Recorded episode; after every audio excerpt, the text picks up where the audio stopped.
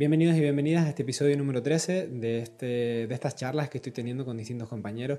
Hoy tenemos a Nicolás con nosotros, eh, que es profesor de Kendo, y la verdad que ha salido una charla estupenda. Eh, estoy súper contento de que se esté juntando eh, gente pues súper interesante en estas charlas y encima de artes marciales que, que, puede que ustedes desconozcan, que puede que no las conozcan.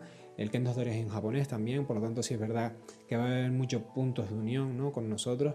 Pero bueno, eh, no deja de ser una arte marcial muy distinta de la que podemos aprender mucho, eh, tanto fuera como dentro de un tatami. Yo creo que esa es la base de la charla. Hablamos un poquito de filosofía, muy imbuida en el kendo por, por, la cultura japonesa. Hablamos también mucho de competición, ya que el kendo tiene una rama competitiva muy fuerte, de la cual eh, Nicolás ha tenido muchos éxitos, así que también podemos aprender ya no solo ustedes, sino yo como profesor para intentar emular esos éxitos en nuestro campo y ya digo, una charla muy, muy interesante eh, a la cual le, le, agradezco muchísimo a Nicolás haber tenido. Y lo dicho, los dejo con la charla, espero que les guste muchísimo y nos vemos a la siguiente.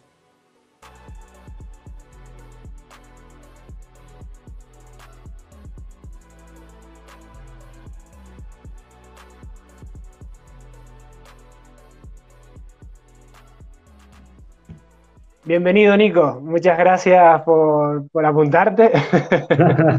gracias a ti, gracias a ti. Nada, como, como todo el mundo que se está apuntando a estas locuras mías, primero agradecerte porque eh, yo sé que tú sí que eres una persona que, que, le gusta hablar y demás, pero bueno, no sé si estás muy cómodo delante de la cámara o no, y, y, y, agradezco de corazón todo el mundo que se está apuntando, porque para empezar me, me resuelves la mañana, ya gracias a esto voy a tener una mañana entretenida. Yo te voy a presentar poquito, Nico, para, para el equipo, porque al final estos vídeos son para mí y para mi equipo, para, para, aprender de personas de otras artes marciales y de otras disciplinas. ¿no?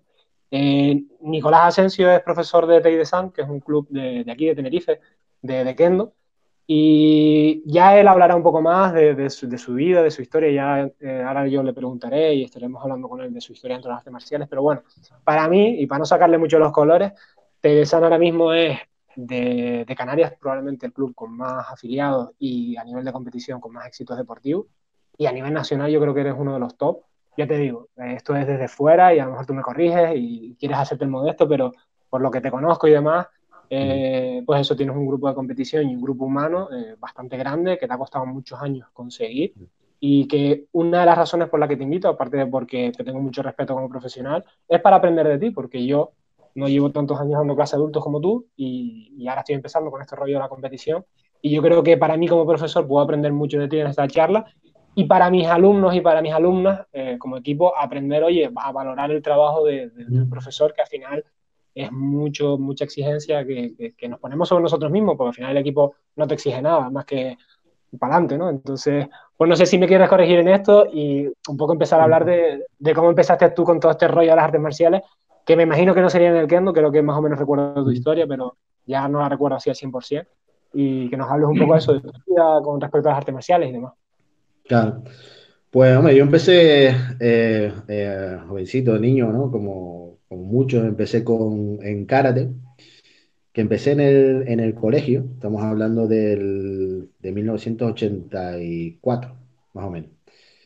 Y, y bueno, empecé en karate y y la verdad es que cuando recuerdo aquel comienzo, digo, no sé, no sé cómo estoy aquí hoy en día, ¿no? sí, sí, porque hay una cosa eh, dantesca, ¿no? O sea, ahora en una disciplina de. Ya la verdad es que no sé ni quién era, ni me acuerdo, ni nada, sé que empecé allí, y, pero era la disciplina de la sangre entra con sangre, ¿no? Y, y bueno, aquello. Eh, me acuerdo, por ejemplo, se hacían lo, los corridos cuando eras nuevo cuando te ponías la ropa, se hacía un pasillo donde todo el mundo cogía su, su, su cinto, lo doblaba y cuando pasabas, pam, pam, pam, pam, pam, pam, pam, pam, pam. O sea, realmente aquello era un infierno. Tremendo, ¿no? Tremendo, un infierno y el tipo eh, te pegaba, literalmente te pegaba. Y... No, perdona, claro. Nico, que interrumpa. Esto es una historia que ya se ha repetido en, esta, en este formato un par de veces, así que si te sirve de consuelo, no eres el único que ha sufrido este tipo de cosas. menos mal, menos mal. Es que, que, después con los años te das cuenta un poco de que, de que, que, realmente aquello, pues en muchos casos eran señores que habían visto una película, se habían comprado un libro, que yo por cierto, cada vez que he cogido un libro de artes marciales, no, no, aún sabiendo un poco, no entiendo nada, ¿sabes? Y claro, y dice, yo soy maestro de edad, se ponía la película con Fu, no sé qué, y ahí los tenía, ¿no? Queriendo ser más papistas que el Papa, ¿no? Pero bueno, independientemente de eso, eh, al cabo creo que fue un curso, dos cursos, eh, tuve la suerte de que, nada, que hablé con, con mis padres y tal, tal, para buscar dos sitios, porque a mí me seguía gustando karate. Y, y entonces pues acabé en el Viana, empecé eh, en el Viana con Pilar Morales Izquierdo, que estaba ahí con, con Juan, y ya después ella se fue a, a la, creo que fue a la, a por unas posiciones, una cosa así, creo que fue y tal. Y, y nada, así y tal, en el Viana estaba haciendo karate con, con Aikido también. Y mm, luego nada, eh, un tiempo que, que, bueno, esto es muy religioso, ¿no? Y tal, porque el Aikido lo veía un poco, ¿no? Un poco re- religioso, ¿no? Para aquella edad, que concepto mío, ¿no? Entonces, claro, de rebote caí en kickboxing y claro, era la antirreligión total. Todo- Claro, para cuando ya tienes 14 15 años, imagínate, ¿no? Y, sí, y ahí fue, me fui, me tuve que que me mudé a Santa Cruz, entonces allí estaba con el, con el kickboxing y con Sorinji Kempo, que fueron al final las artes marciales que más tiempo estuve, ¿no? Eh, Sorinji Kempo me parece espectacular de todas las, las artes marciales que he hecho con el, con el maestro Rafael, que me, me parece una grandísima persona y de hecho me marcó mucho a nivel marcial, en, en muchos aspectos, ¿no?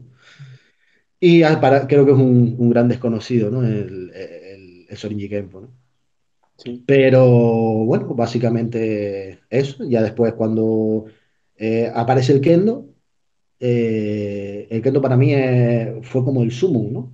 Fue el Ujú. sumum total. Después de haber hecho de- ese tipo de artes marciales con contacto y todo, y tal, eh, fue el sumum porque es como, yo siempre digo que para los, los maestros, los que ya son maestros de artes marciales, el kendo deberían de, de probarlo, porque es como una esencia, o sea, llega un momento que, que es como, es el combate, pero es el combate en esencia, es un combate eh, en el que vas viendo el estudio, cómo va, la distancia del arma eh, te plantea otra, otra, otro mundo, otra historia, ¿no? Y la búsqueda de la perfección del corte, tal, es como, por eso, no, a eso me refiero, no es como el sumo, llega un punto en el que dices, bueno, aquí quitas toda la, la paja, digamos, y te quedas con la esencia de, de, de la muerte, ¿no? Por decirlo de alguna manera, ¿no? Del, del No, de hecho, corte. per- perdona que te interrumpa, Nico, porque hablando claro va a haber gente que no, que no sepa qué es el kendo, entonces sí que me Claro, no, no, perdón, claro, claro. No, no, no pasa nada, es, es no, normal, estás, estás hablando de tu camino y al final donde acabaste, por así decirlo, es en, en Kendo, en donde te has desarrollado más como, como artista marciales en Kendo y como profesional. Pero sí que me gustaría, no solo que nos explicaras brevemente qué es el Kendo, porque realmente a quien le interese con Internet hoy en día puede generar una idea, ¿no? Puede ver vídeos en YouTube, puede ver sí, artículos en la Wikipedia, y largo, etcétera. Entonces, no solo que nos expliques brevemente qué es el Kendo, de dónde viene, más o menos cómo está configurado, sino también me gusta que la gente de otras artes marciales la hable desde su perspectiva, es decir, que nos cuentes cómo está el Kendo en España, cómo, mm, cómo ves hacia dónde vamos, cómo estamos a nivel internacional, porque son puntos de vista que yo puedo explicar brevemente qué es el Kendo, pero por ejemplo yo no puedo explicar eh, cómo estamos a nivel internacional, cómo eh, a mm, nivel ya no solo de competitivo, sino de grados, de, de, de nivel técnico. Entonces eso sí que lo puedes hacer mejor y, y, no solo explicar qué es el Kendo, porque ya digo, eso creo que, que es fácil para ti. claro. Hombre, normalmente eh, el kendo es como. Kendo literalmente significa como el camino de la espada, ¿no? Eh, eh, forjar el, el carácter a través de. o la personalidad a través del, del entrenamiento de la espada, ¿no? Del, de lo que sería la katana, pero con sable de bambú para, lógicamente, poder entrenar y no matarnos, ¿no? Sí, parece que no, pues esas cosas hay que decirlas, porque luego hay gente que te pregunta, ¿no? Y dice, oye, pero ustedes, ¿y ustedes entrenan con katana? Y dices, pero, hijo de Dios, el sentido común. Una vez, Una vez. una vez Sí, sí, sí.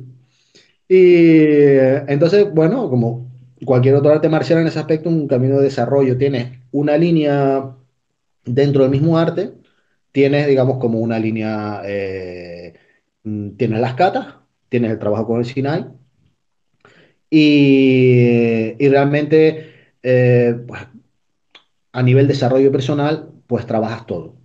Y en las clases se trabaja normalmente todo, ¿no? Las catas, por ejemplo, una de las cosas que tiene es que se trabaja con compañeros. y digamos que se cogen lo, lo que siempre fue importante para, para, la- para el combate, ¿no?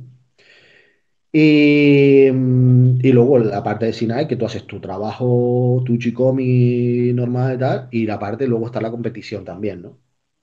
Y luego ahí ya es un mundo enorme, porque están los que dicen que competición es pura competición, los que dicen que tradicional, que el combate tradicional también es competición, pero, eso ya es una, Mm. otra historia, ¿no? Y, pero básicamente es eso, se trabaja, lo- al final, ¿qué es lo que hace? Esgrima de katana. Ya está, ni más ni menos. O sea, Sí, como una especie de, valga, valga las distancias, una especie de tiro olímpico, ¿no? De, de- de esgrima, pero en vez de ser europea, pues la, la versión claro, japonesa. claro, Sí, exacto. Luego, dentro de lo que es la, el kendo, pues claro, es un, es un camino, pero inmenso. O sea, y, y es el, el- el paradigma de cuanto más avanzo, menos sé, ¿no? sí, sí, Es alucinante, ¿no? Como lo oyes en otras artes sí. marciales así, ¿no? Y, y realmente es eso, es un, un camino en el que te vas perfeccionando, haciendo cosas, te van pasando cosas, vas un poco viviendo de todo, ¿no? A nivel eh, nacional, por ejemplo, a nivel nacional, pues ahora eh, Canarias estamos bastante fuertes, ¿no? Porque llevamos cuatro años siendo tercero, eh, tenemos un campeón de La, España dos la veces, selección canaria, ¿te refieres? sí, la selección tercera a canaria, nivel nacional. Pues, sí. Y luego eh, un alumno que ha quedado dos veces campeón de España. Este año tuvimos un individual, segundo individual, tercer individual. Eh, bueno. tenemos que decir que hay solo un campeonato de España y un campeonato de, de Canarias, ¿no? Y en ese sentido muy contento, ¿no? La verdad es que en ese sentido eh, bastante, bastante contento porque la gente eh, a nivel nacional hubo como un... eh, no existía, estaba, digamos, Real Madrid-Barcelona ¿no? Por decirlo de alguna manera, como siempre, ¿no? Y, y empezamos a meterle mucha caña, empezamos a entrenar eh, con Soldati, que es un, un maestro italiano muy bueno, y ahí empezamos a trabajar y la verdad es que, pues, con la perseverancia y tal, nos hemos metido a nivel internacional, ¿no? Ya algún alumno compitió en Japón, otro en Corea también, y nada, y este año pues no hay europeo, o sea que... por- Ya, yo estoy igual, ¿eh? A mí se me había clasificado un par par de España y, y no, no- he podido ser. Pero bueno, eh, yo qué sé, eh, ya por lo menos llegar allí, eh, yo claro, creo que dice mucho del trabajo tuyo y de tu equipo porque es un trabajo conjunto muy duro. Yo, eh, un poco, yo sé que ustedes están dentro de la Federación de Judo, co- cosa que compartimos, ¿no? Es decir, tenemos sí, la, la fortuna de estar en la misma federación sí, y no te preocupes, aquí yo no voy a entrar en temas controvertidos, ni mucho menos, pero bueno, el que nos conozca sabe cuál es nuestra opinión y ya está, no, no, no la ocultamos, pero bueno. Eh, lo que sí, eh, porque yo sé que además el Kendo, y esto es curioso, porque para que la gente entienda que, que se puede estar en, en una federación hoy y a lo mejor dentro de 10 años no, porque yo sé que el Kendo estuvo en la española, después se fue y después volvió, es decir, que estas cosas pasan, que, que un alumno a lo mejor que empieza nuevo puede ver esos referentes, ¿no? La federación de tal, la federación de igual, pero que, que piensen que esto al final es dinero y que hoy estamos aquí, mañana podemos estar allá, ¿no? Y yo no sé si nos puedes contar un poco eso, ¿no? decir, no, ya digo, no, nada, no, no quiero entrar a controversia, sino Sí, simplemente sí, eso, sí. que estamos en esta federación, que yo creo que ustedes siguen, la verdad que no, no, no sé en qué situación están actualmente, pero vamos, que eso, que me puedes confirmar eso, que yo creo que eso, que la, que la federación de Kendo estuvo dentro, fuera y volvió a entrar, que me parece curioso. Fue así, fue, estuvo, eh, digamos, por su cuenta, etcétera, etcétera, entró en la, en la Federación de Judo, se fue y luego volvió. Y hasta la fecha. Entonces, pues, pues nada, estamos ahí, hay a veces un poquito de, de lucha a nivel nacional, no digo ya regional, sino a nivel nacional, porque el formato de judo se intenta implementar, no sé si les pasará también en las otras, en las otras disciplinas asociadas, ¿no? Pero se intenta implementar eh, al kendo y eso a veces pues eh, genera conflicto y hay que reunirse y hay que tal porque eh, no sé, eh, fíjate que cuando yo, yo me examiné con, con gente de gente europea para el primer dan, ¿sabes? Para el primer dan, y ahora te sacan dos niveles y no es gente mala, no es gente, ni en, y en kendo se suspenden muchísimo en los exámenes. Y tú dices, bueno, ¿qué pasa, no? Pero bueno, por el formato que, que se tiene de judo y, y demás, entonces pues a veces conflictiviza un poco con, con, con lo que es el kendo a nivel internacional y su camino habitual, ¿no? En el resto de países, ¿no? Y, y básicamente es eso, ¿no? El tema de los, de los años, de, de los cursos, de todo esto, ¿no? Que, que, se, que se suele pedir en, por ejemplo, a nivel eh, tribunal de examen, en, a nivel internacional solamente cuenta tu grado. ¿Sabes? ¿Qué grado puedes tener para examinar a qué grado? ¿No? Para formar parte de un tribunal. Aquí no, aquí tienes que sacarte las titulaciones de tal, de tal, de tal. Entonces, bueno, en ese sentido, pues siempre eh, un poco eh, controvertido y tal, pero bueno, pero ahí seguimos y, y ya está. Sí, yo, yo creo que, que el formato de judo funciona muy bien en judo o funciona bien, tampoco voy a decir muy bien, el judo también ha bajado bastante de participantes en los últimos 10 años, entonces sí es verdad que yo creo que deberían re- replantearse cosas incluso dentro del propio judo, pero lo que está claro es que la fórmula que a lo mejor funciona en judo, que ya digo yo que yo no creo que, que, que- que funcione bien en judo, no es no se puede trasladar a los distintos deportes. Los distintos deportes Claro. tienen distintas realidades y las distintas disciplinas son un mundo individual, ¿no? Entonces, Mm, mm, yo creo que ha sido ese error de intentar homogeneizar, ¿no? Todas las disciplinas asociadas dentro de la Federación de Judo y yo creo que lo que da valor precisamente es que cada una sea distinta, ¿no? Es decir, oye, que dentro de una misma familia tienes cosas muy distintas. Yo creo que es algo que es positivo y que debería de promoverse así y que no, que al revés, que, que se intenta pasar por la misma máquina y, y al final hay esos conflictos.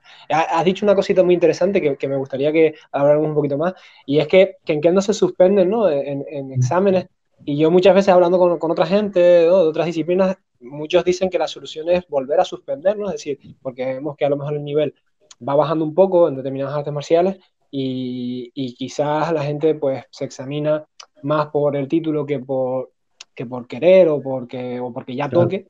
Y que veo que eso en el kendo eh, hay una solución que, mm, además, como digo, muchos compañeros míos abogan por volver a suspender a tope porque en muchas disciplinas ya no se suspenden la- los exámenes. Y, y yo, por ejemplo, yo soy sincero, yo lo que hago es alargo los plazos, es decir, creo que los plazos que da la federación son muy cortos para los exámenes y yo los alargo. Y, pero que me gusta esa concepción que tiene el de, oye, tú puedes presentarte como la universidad, es decir, o te preparas o suspende. Y me parece como muy, muy válido y, y me gustaría que lo explicaras un poquito más porque es muy interesante. Claro. Es que, mira, yo por ejemplo en ese aspecto, yo pienso que está todo un poco relacionado, ¿no? Porque los resultados que, que, que he tenido, ¿no? Como, como, como director técnico, eh, vienen dados por, lo- por los hechos y por la realidad, ¿vale? Por la, por el, eh, si se entrena, se entrena, ¿vale? Sí, sí. Si se entrena, se entrena. Lo que no se puede hacer es, para mí, el- el- esta historia mediocre, ¿no? Que es como decirte, antes te dije, no, yo empecé en karate con siete años, ¿vale? Lo que no se puede suceder es que yo ahora vaya, me meta ahora en karate y cuando la gente me pregunte, diga, no, es que yo empecé con siete años. Y ese es el gran problema que tenemos. Entonces, claro, cuando alguna gente dicho, yo, ¿tú cómo haces? Pues, tío, partirme los cuernos y transmitir que hay que partirse los cuernos. Y eso nos lleva al tema, por ejemplo, de los exámenes. Es como a nivel marcial propiamente dicho, ¿no? La mayoría de las artes marciales ya se han occidentalizado, deportivizado mucho, ¿no? Lo normal. Que en ese aspecto no, eh, no. Entonces, cuando alguna gente dice, no, es que, no sé, en, en taekwondo, judo es un rollo como muy estricto todo y tal. Dice, digo, pues, pues en Kendo es una secta, ¿no? Me refiero, saludo, mokuso al principio, mokuso al final, siempre, etiqueta, Kendo empieza por etiqueta, termina por etiqueta. Con todo esto lo que quiero decir es que, eh, digamos, vamos mucho a la- al hecho, al que es como, eh, ¿de qué estamos hablando? De un arte marcial que se quiere lograr esto, se quiere hacer un buen resultado, se quiere, pues entonces no nos podemos engañar. Mm. Entonces, ¿qué es lo que sucede? Si tú aplicas eso realmente a tu forma de hacer las cosas, eh, todo funcionará. Pero lo que no podemos pretender es eso, en los, perdón, eh, cuando hay muchos aprobados masivos, que no, no digo que haya siempre, pero sí que yo he asistido a exámenes de artes marciales que dice, Sí, "Ese es sí, mi sí. padre", ¿sabes?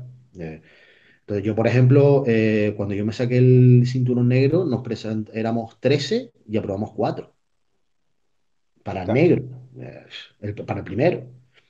Entonces, claro, ves que, bueno, después es, es como un poco como después se extrañan, ¿no? Y una, una pregunta, Nico, perdona que te interrumpa. Cuando tú, porque eso, claro, yo creo que el problema que, que ha ocurrido en otras artes marciales, judo mismo, es decir, yo me saqué el cinturón negro de judo después de estar entrenando mucho tiempo y al final es pagar, es decir, y, ahí- y ahí sí que vengo, yo siempre he abogado por presentarse y después pagar.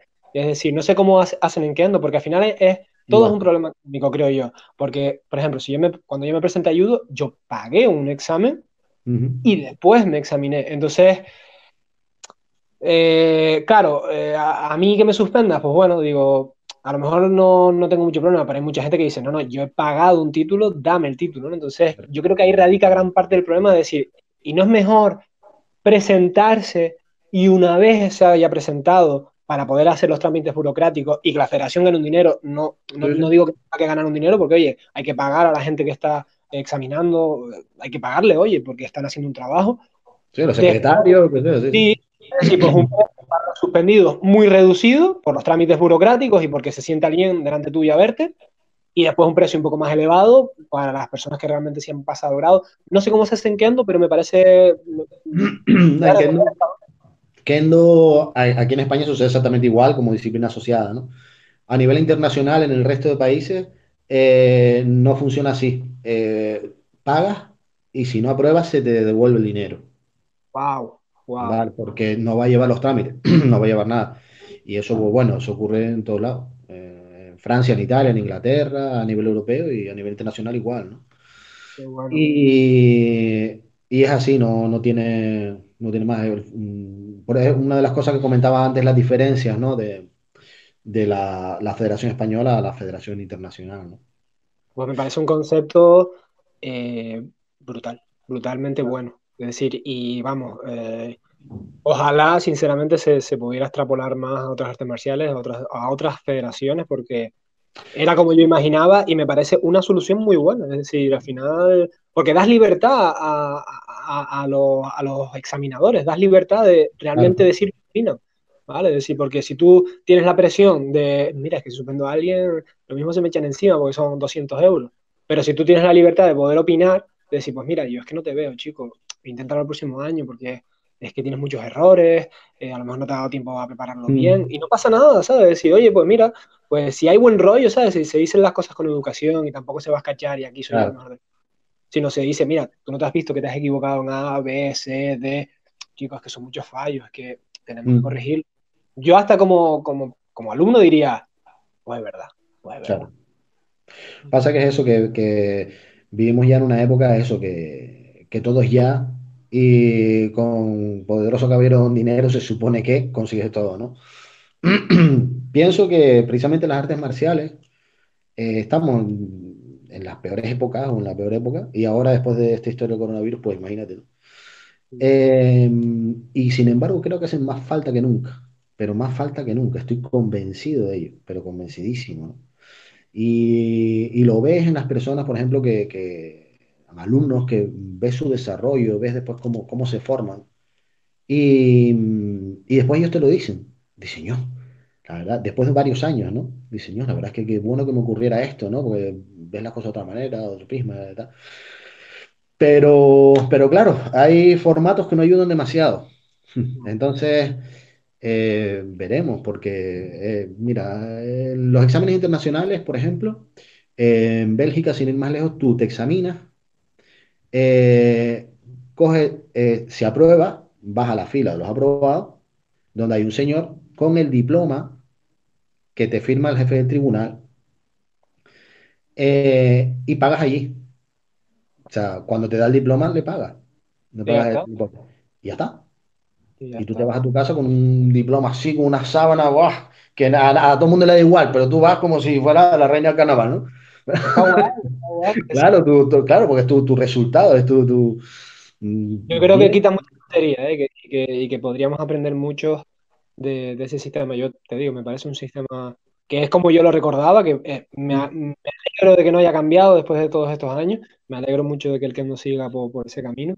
Y ya te digo, es un sistema que me gustaría, yo evidentemente no tengo el poder para hacerlo, pero eh, y sé que no va a ocurrir, pero ojalá se exportara a, a más disciplinas porque creo que, ya te digo, da mucha libertad, quita mucha tontería y quita también mucha presión al alumno, porque bueno. el alumno llega y dice, bueno, yo voy, yo me, como una competición, yo voy a ganar, mm. ahora que pierdo, nada, hay otro año, eh, es una derrota y es que vamos todos a perder en algún momento dado, entonces... Claro, un estado mental, ¿eh? Vas con otro rollo mental, incluso con el rollo del reto. ¿Por qué? Mm. Porque realmente vas, no, no, voy a probar, es un reto para ti. Y si fallas, es un reto para el próximo año. Y creo que como, como lo plantees tú en tu cabeza, puede ser algo súper positivo, incluso un suspenso, ¿no? Es decir, porque te obliga ese a, che, pues el próximo año me lo voy a currar, voy a sacar más tiempo, voy a intentar corregir los errores que se me han dicho, los claro. que yo pueda, que no se me han dicho, ¿no? Porque vamos claro, lo que pasa es que eso realmente pienso que es, el, que es como debe ser, lo que te comentaba antes de los hechos, ¿no? De, de, de hay una serie de hechos. El problema está eh, cuando con el tema de, lo, de, los aprobados o las titulitis. O tal, yo todavía, mm, como te decía, eso me gustan los hechos, no, lo, lo, no las palabras. Sí. Entonces es muy raro eso. O te tachan, a lo mejor de ser más radical o menos tal. Pero claro, yo no entiendo de qué te vale a ti tener un, un octavo dan de, de, Aikido si después no sabes hacer un sumenuchi, ¿no? Por ejemplo, eh, para mí. Pero sin embargo debe ser algo que a mucha gente le llena mucho, ¿no? Porque sí. ves, lo ves todos los días, ¿no? O sea, todos los días, por suerte en Kendo no, pero sí que, que ten, tendremos otros defectos, por supuesto, ¿no?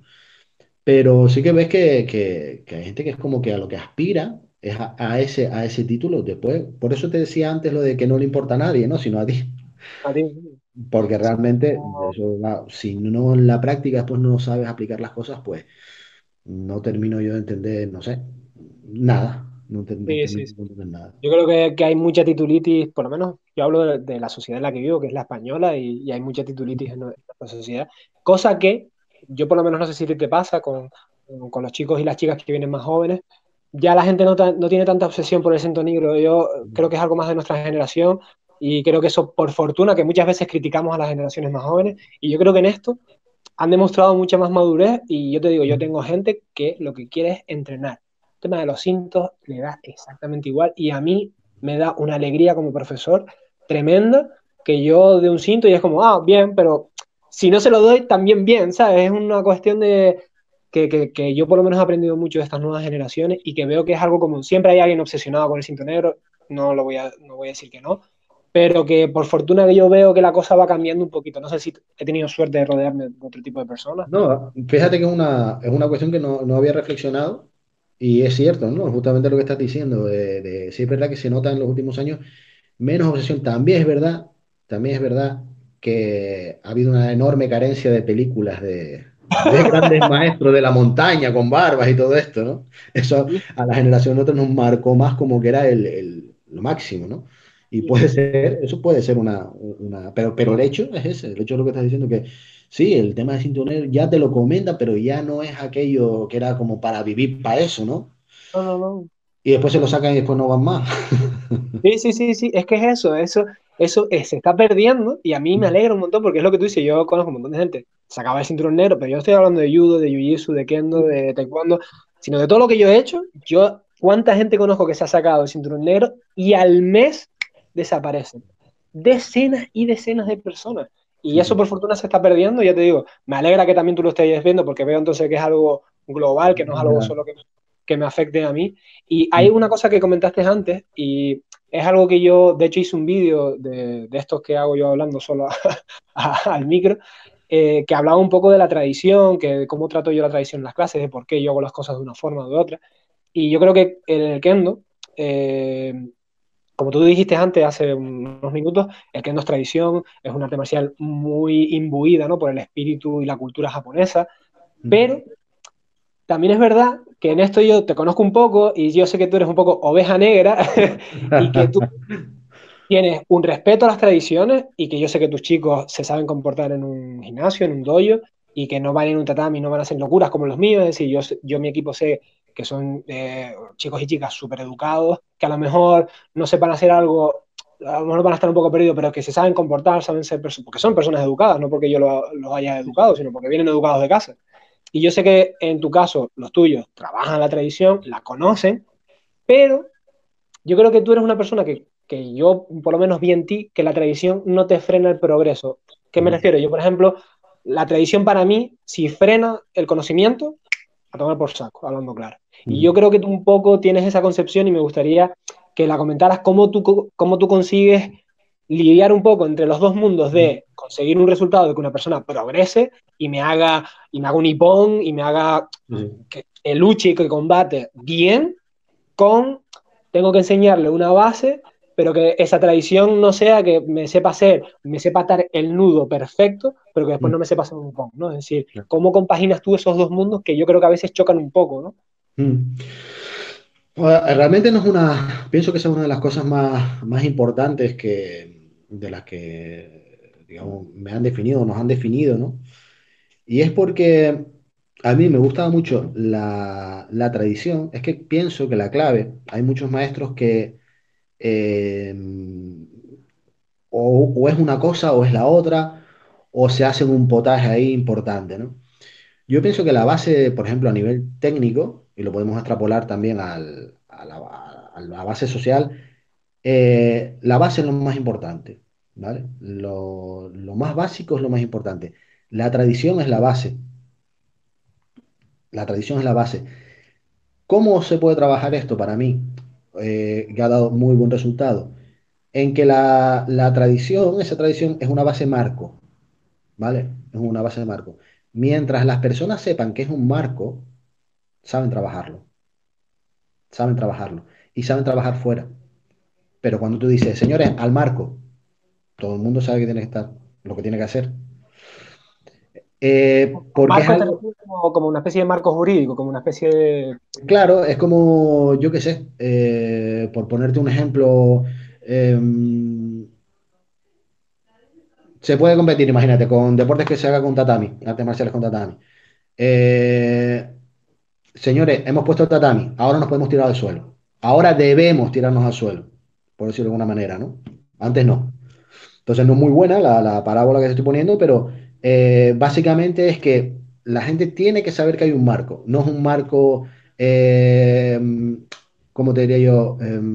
metafísico tampoco, ni espiritual, de que la gente de que yo digo cuándo es el marco y cuándo no, que eso hay así y ya sabemos qué pasa. No, hay una tradición, entonces cuando tú haces kendo, la tradición es esta, sabes que tienes que ponerte el lazo perfecto, porque si lo pones así significa solo se le pone a los fallecidos, el, saludo constante, em, el respeto por el oponente, todo eso es la tradición del kendo. Pero eso no quita para que tú después puedas trabajar sobre esa base eh, hasta el infinito. El problema es, viene, pienso, de que hay un marco que es la tradición y no nos podemos salir de ahí porque eso es lo que da. Eh, al final, todas las personas que han progresado, incluso el, el, mismo Miyamoto Musashi, el más eminente samurái de la historia, era precisamente porque se salía del marco.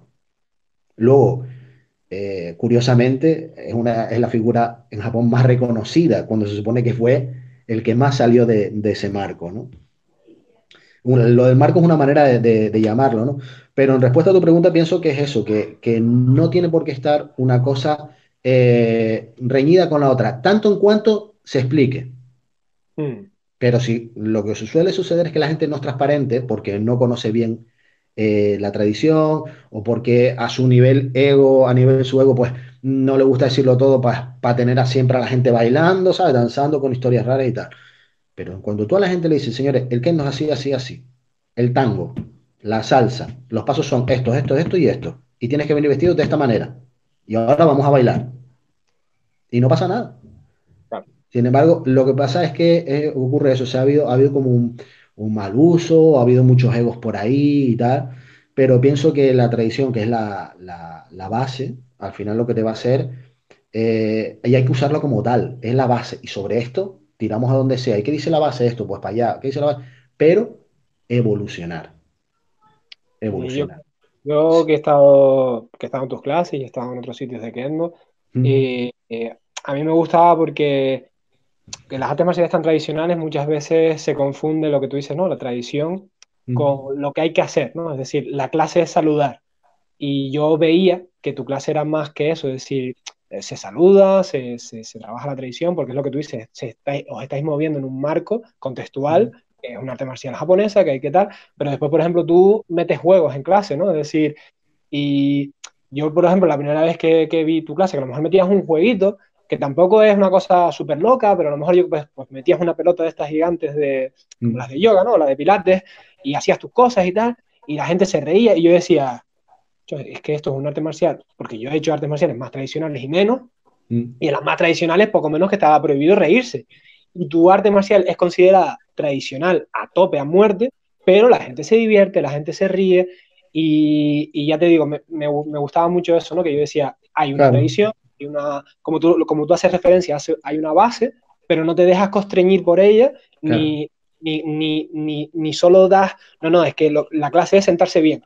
No, sentarse bien es parte del contexto y hay que hacerlo, y bueno, claro. pero después lo que hay que hacer es hacer un buen Kirikaesi, un buen, Sí, un buen- sí, ¿me trabajo. entiendes? Y, y Claro, es después, para romper una lanza a favor tuya, perdón, Nico, que yo he podido ir a Japón, las clases que yo he visto de que en Japón son más parecidas a las tuyas, de lo que tú te crees a lo mejor, y, sí, y, sí, sí. y que la gente puede a lo mejor pensar que, que tú eres un cabra que hay que hacer lo que te da la gana, y no. Y no Mm, porque en los sistemas educativos tienen que cambiar a las sociedades en las que están. Entonces tú lo que no puedes es seguir dando kendo como en los años 50. Claro. Eh, porque tú no tienes a kendokas de los años 50, tú tienes a chicos y chicas de los de 2020. Es que esto es así. No, y, y aparte de eso es que eh, siempre mirando desde el punto de vista social, una de las, de las, para mí, pienso, de las, de las grandes lacras que ha habido, que ha habido gente que ha cogido algo, en todas las artes marciales, ha cogido algo, como te decía al principio de todo, de lo de los karatecas de aquel entonces. Cogían algo y empezaban a impartirlo en base a su interpretación y lo que habían visto. Cuando, por ejemplo, el kendo, eh, en España tienes mucho, muchas escuelas, o sea, escuelas muy diferentes, muy variadas en, en este concepto, ¿no? En esta idea. Pero el kendo en Japón es como el fútbol. El kendo en Japón es como el fútbol. Entonces yo he visto aquí a profesores echando la bronca a un niño de 5 años porque no te sabes vestir. Pero si va a una clase en Japón, a los niños los visten en la clase las madres, en el mismo parqué. Entonces, ¿a dónde ríen, y son niños. exacto, eh, claro, porque son niños aquí, son niños allá. Pero es lo que te decía antes, si tú explicas, como cualquier otra cosa, cuál es el marco de las cosas bien hechas, porque luego nosotros, eh, mi forma de, la- de- de- de hacer las clases y de empatizar con la gente y demás, no quita hacer las cosas de una manera tradicional, bestial. Pero cuando te ponemos el interruptor, ¿sabes lo que quiero decir, no? O sea, vas a un seminario y decimos, señores, A tope. Entonces, allí mm, los que más llegan a la hora, los que mejor comportamiento después te dicen, yo, la verdad es que ustedes, ¿cómo hacen? Pues no es metafísico, ni es, comunicarte con la gente y eh, lo que tú comentabas, eh, trabajar esas eh, tradiciones o, formas a lo de hoy en día. Y en cuanto tú a la gente tú le explicas, tú no tienes ahí una persona a la que tienes, por lo menos yo, ni estoy de acuerdo, ni me parece bien, a una persona ahí de acólito, un grupo de, de, de acólitos a los que tú machaques, para que tal, porque lo hiciste mal, porque tal. No, a la gente hay que hablar, a la gente hay que explicarle, corregirle cuando está mal y decirle bien cuando está bien. Ojo, decirle bien cuando está bien. Eh, Que eso en que, en que no y tal no se suele dar, ¿no? Y para mí eso es refuerzo, cosa, refuerzo negativo, refuerzo negativo.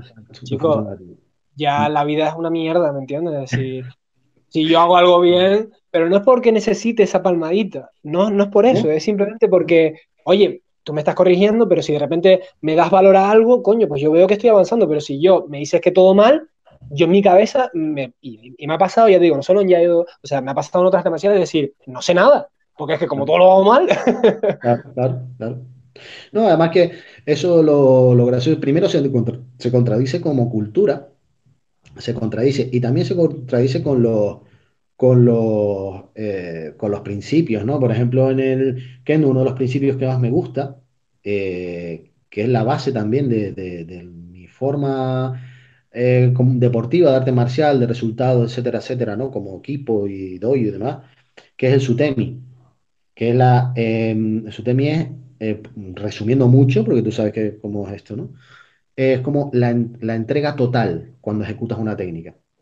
El corte completo, con todo lo que eres, ¿sabes? Si tú a una persona le hablas de esto, le hablas de Sutemi, ¿verdad? Y cuando por fin esa persona tira para adelante, ¿sabes? Hacer un men, ¿no? Un corte, un central con la katana, un corte fuerte, con todo lo que es, y, te quedas así y dices, pues vaya mierda,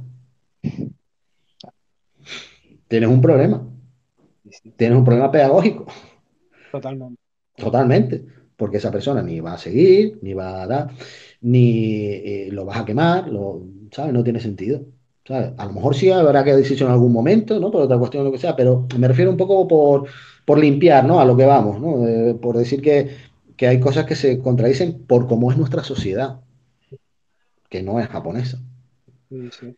Yo un Eh, poco, un poco preguntarte en la línea, Nico, porque ya que estamos hablando un poco de pedagogía, de la clase, sí que eso ya además es una pregunta eh, 100% para mí, o sea, personal, y es que como, como hemos estado hablando y ya la gente se está dando cuenta, ¿no? De que llevas bastante tiempo dando clases, de que has tenido bastante gente eh, competidora. Yo ahora mismo estoy empezando a recorrer ese camino que tú ya llevas recorrido desde hace tiempo. Eh, yo, pues bueno, eh, ha sido algo que simplemente el equipo quería y pues yo creo que lo que tú dices como profesor tienes que escuchar y si hay gente que quiere competir, se lo tienes que facilitar.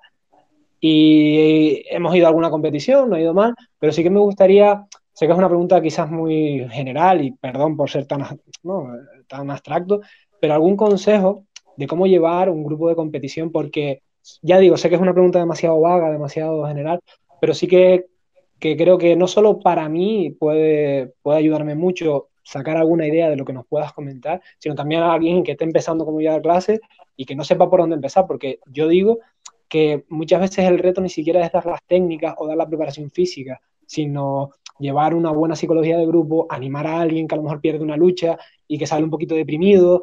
Y como, no, son, son esas cosas que a veces hace uno lo que puede, porque tampoco tengo formación para realmente no tratar eh, ese tipo de cosas, y vas un poco a palos de ciego, ¿no? Intentando hacer lo mejor que puedes como persona y como profesor, pero me gustaría un poco eso, hablar de, ya no te digo ya la parte técnica, la parte física, que eso sí es más de entrenador y eso sí que no lo llevo mal, sino la, más, la parte más personal, ¿no?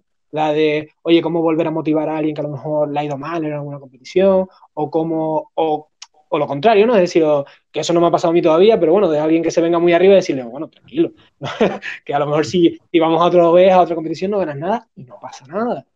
Ese, ese manejo de un grupo durante tanto tiempo con resultados dispares, porque tú habrás tenido lo mejor y lo peor, ¿no? Y, y, y, la gente seguirá entrenando, ¿no? Y eso sí que me gustaría un poco hablar de eso en general.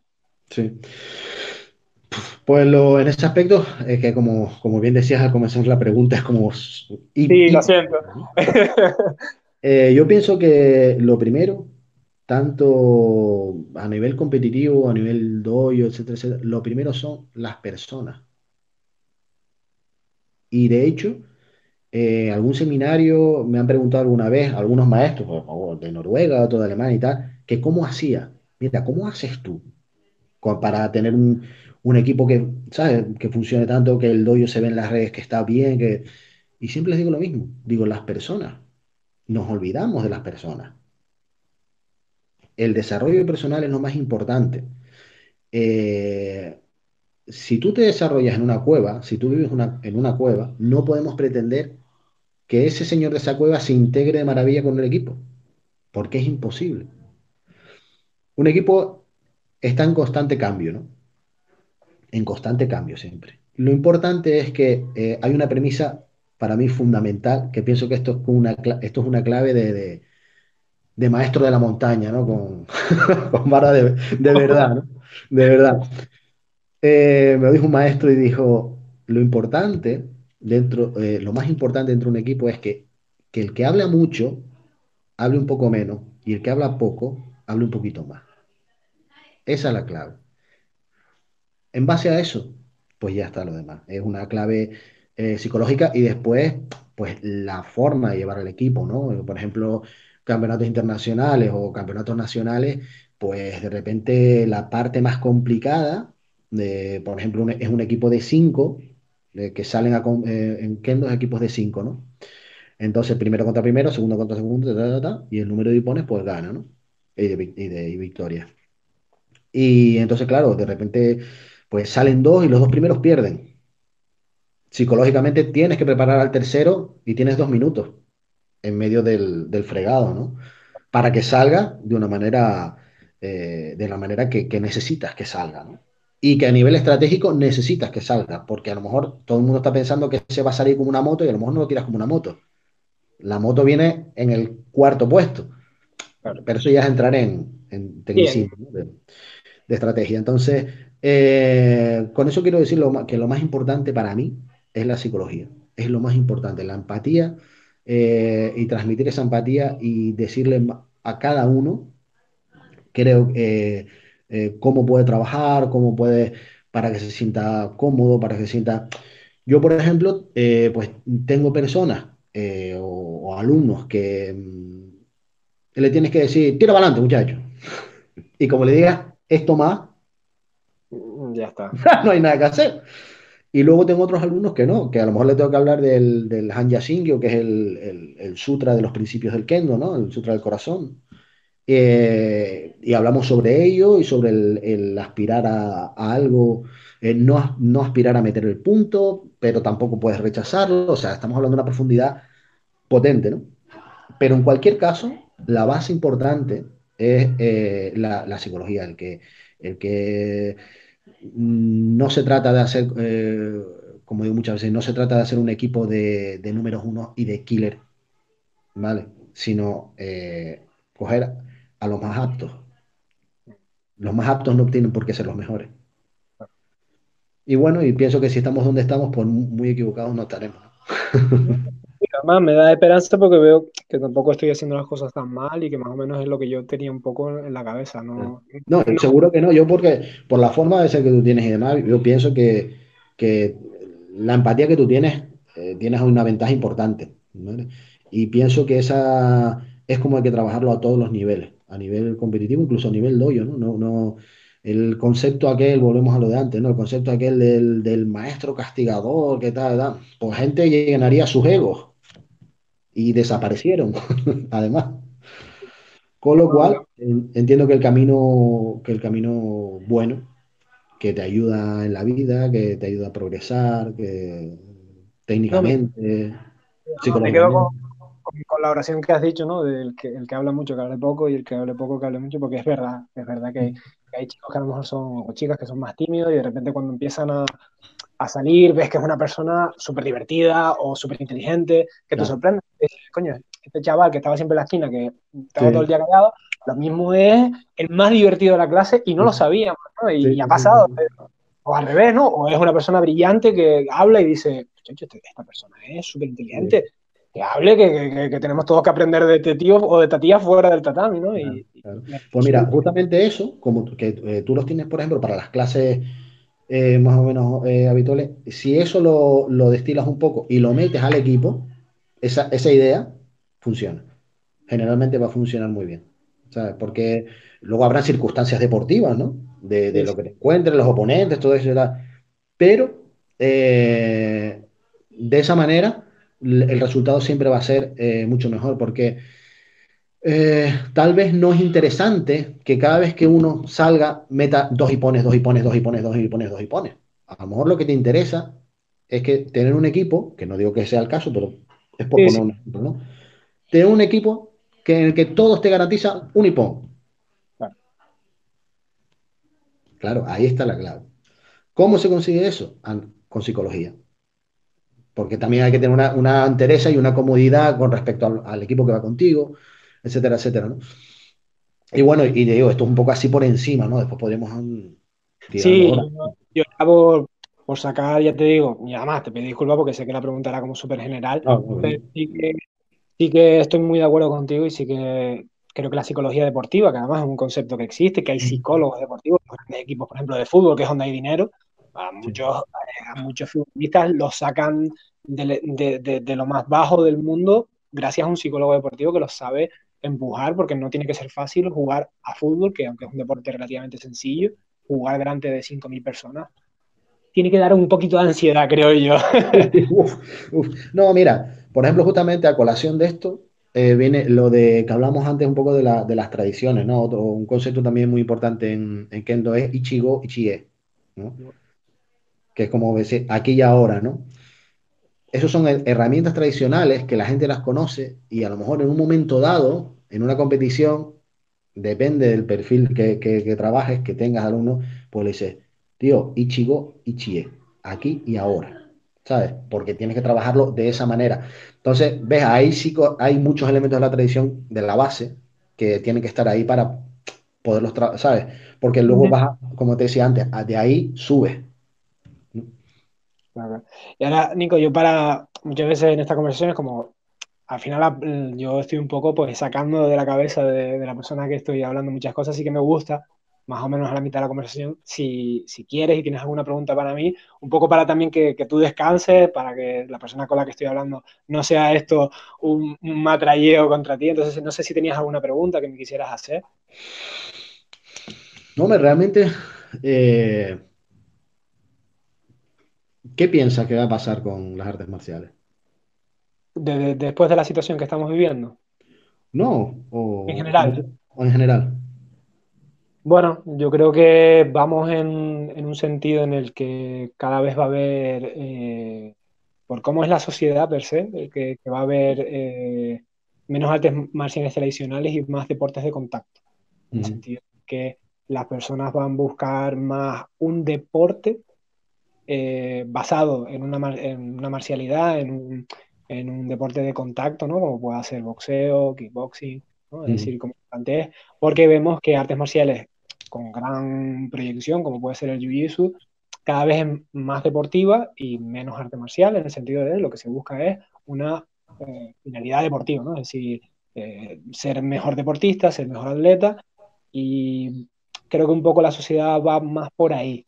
Creo que siempre existirá eh, hueco para artes marciales más tradicionales, pero yo creo que, que, irá más tirando, por lo menos ya te digo, de aquí a 20 o 30 años, por la vertiente más deportiva que haya una crisis de valores y a lo mejor vuelvan a ser necesarias las artes marciales porque mm, la gente necesita siempre creer en algo, sí, pero yo por lo que veo es eso.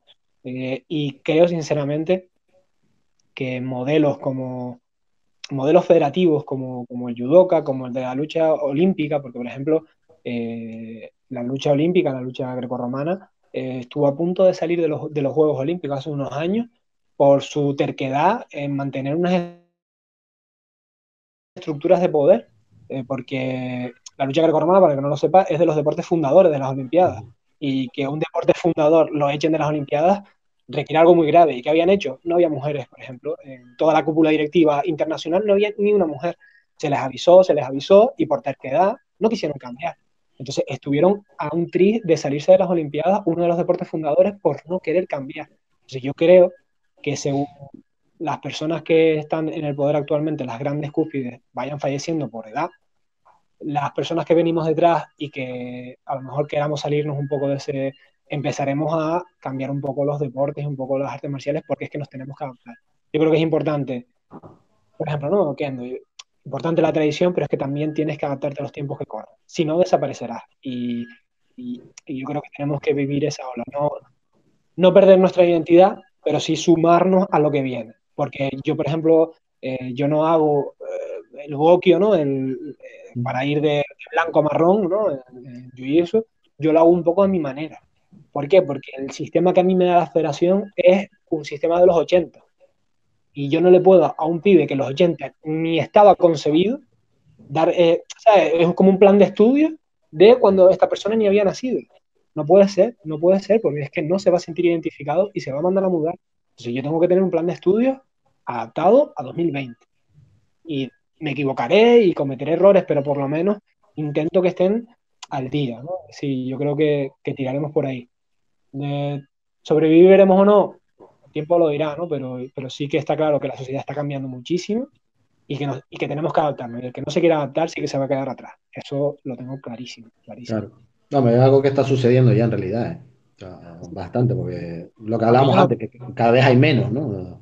Exacto, es decir, yo lo veo en ti, es decir, yo veo que el kendo es un deporte con, que es difícil entrar, es decir, es un arte marcial a la que es difícil acceder y tú tienes gente, tú tienes mm. un montón de gente, es decir, y, y, para que me esté escuchando, vamos, después pondremos tus redes sociales abajo y demás, porque invito a, a las personas que entren y vean eh, el grupo que tienes tú, y es difícil, pero ¿por qué? Porque tú te has sabido adaptar tú no, quieres renunciar a tu tradición, no quieres renunciar a lo que es el kendo, pero entiendes que algo tienes que hacer, porque si tú dieras clase como te dieron clase a ti, ya no solo de kendo, sino de karate, de lo que hemos hablado, si tú no quisieras, quisieras cambiar y tú quisieras ser ese dictador que fueron contigo, no tendrías o tendrías a uno o dos loco playas contigo, que no sé si pasarían porque serían tus acólitos, y el resto no tendrías a nadie más.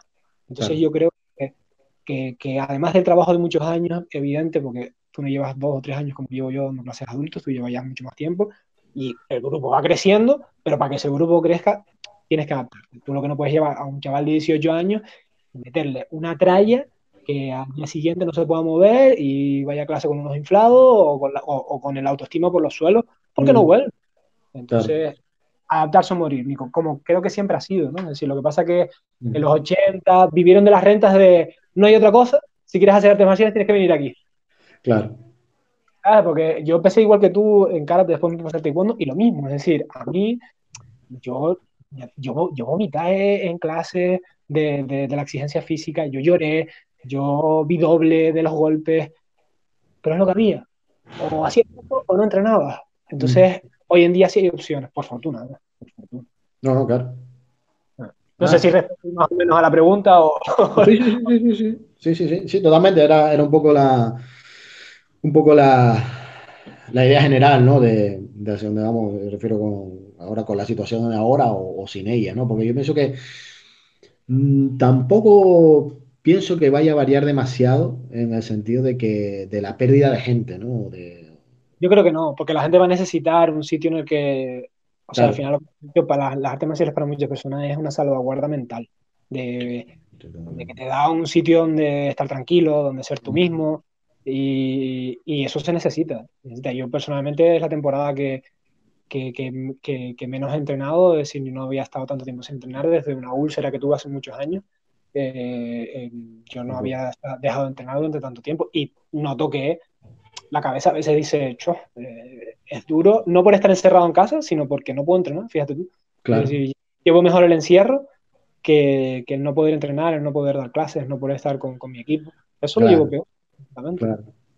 Después, después, yo, Nico, te quería preguntar una cosa, y mm. que hemos hablado un poco por encima, mm. y, que es de las, las, barreras de entrada a las artes marciales. Porque yo creo que hay muchas que hemos salvado con, con los años, no ni tú ni yo, sino la propia sociedad, porque ¿qué me refiero con barrera de entrada? Es algo que te impide practicar lo que tú quieras, ¿no? Es decir, pues yo qué sé, pues la que quería ser jueza hace 40 años no podía porque era mujer y estábamos en una sociedad eh, que sabemos la que venimos, ¿no? Entonces en la arte marcial también ha habido ese machismo, también ha habido eh, muchísimas barreras que hay. Hoy en día yo creo que por fortuna superadas más o menos, más o mm. menos, o por lo menos uno hace lo que puede para superarlas. Y yo creo que la barrera más grande que hay hoy en día es la económica, ¿no? Es decir, primero hay que pagar unas clases, porque hay que pagar clases, porque los profesores se han dejado un dinero para formarse y el conocimiento que te están impartiendo tiene un valor. Y después el equipamiento, que yo personalmente es una barrera que paso fácil, porque yo, por ejemplo, sí es verdad que necesitábamos la chaqueta, pero yo puedo estar hasta un año dando clases sin chaqueta y no hay ningún problema, ¿no? Porque adapto, hacemos más grappling que jiu-jitsu y no hay ningún problema. Tú puedes estar, eh, porque hay economías distintas y a lo mejor al año que tú ves que vas a seguir mucho tiempo, ya, ya has reunido el dinero para comprarte eh, esa chaqueta a entrenar que a lo mejor cuesta 50, 60 euros. Pero ustedes en Kendo tienen el bogú, la armadura, que es un desembolso importante, pero yo veo que así es una barrera de entrada que tú tienes y no puedes solventar porque sí, podrás tener algo más económico, podrás ir desembolsando y tener para los practicantes, pero yo veo que es una barrera muy grande y aún así tú de alguna manera la salvas porque ya digo, tienes bastante gente y me gustaría un poco ver cómo tú afrontas esa barrera porque creo que es muy interesante, ¿no? Porque ya digo, si a muchos de mis alumnos y alumnas se pueden sentir identificados, de hecho, la primera vez que me compré una chaqueta, un gui, joder, macho, y les cuesta, y es normal, hay que entenderlo, son estudiantes la mayoría y, y les cuesta. Para los que me estén escuchando sean alumnos míos, estos señores tienen muchísimo más mérito que nosotros.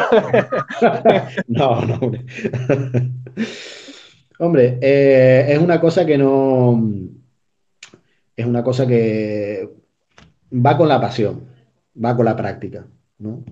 Eh, Kendo, eh, estamos eh, toda la vida haciendo los mismos cuatro golpes, ¿no? Entonces, por, hablando como muy rápido y muy así. Sí, sí. Eh, entonces pienso que solamente esa, esa forma, eh, solamente esa forma te hace un planteamiento ya psicológico de predisposición a la- al, al trabajo que vas a hacer eh, muy espartano. Es decir, esto es lo que hay que hacer eh, a tu nivel, ¿vale? Para poder hacerlo mejor necesitas la armadura. Claro. ¿no? Y pienso que eh, ese, porque claro, no es como tú comentabas ahora, a lo mejor pues con un, un pantalón de karate, ¿no? Y, y una camiseta, pues más o menos puedes escapar. Aquí no, aquí necesitas, para hacer la, la práctica plena, necesitas, eh, necesitas la armadura, ¿no? Entonces, para eso, eso se consigue cuando tienes una base técnica mínima, como yo lo trabajo, ¿no? Como yo lo trabajo, eh, primero se está un tiempo, hay gente que se pone la armadura antes, hay gente que se la pone después.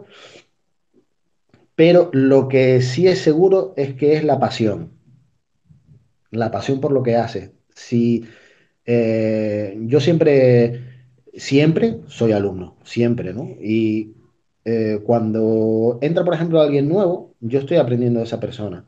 Yo soy totalmente contrario a la idea de oh, clase de cintos negros.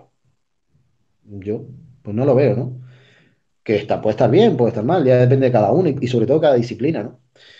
Pero con esto lo que voy es a que eh, si quiero aprender de todo, una de las cosas que me ayuda es precisamente conocer a esa persona, ¿vale? Conocer a la persona que ha entrado nueva. Si yo lo conozco, yo puedo hacerle de una manera más fácil pasar eh, esa- esos bloqueos, como dices, ¿no? De, por ejemplo, de, de- comprar la- el Sinai, que es la, la espada, ¿no? O el, o el Bokuto, eh, que llaman uno, o, eh, o la armadura.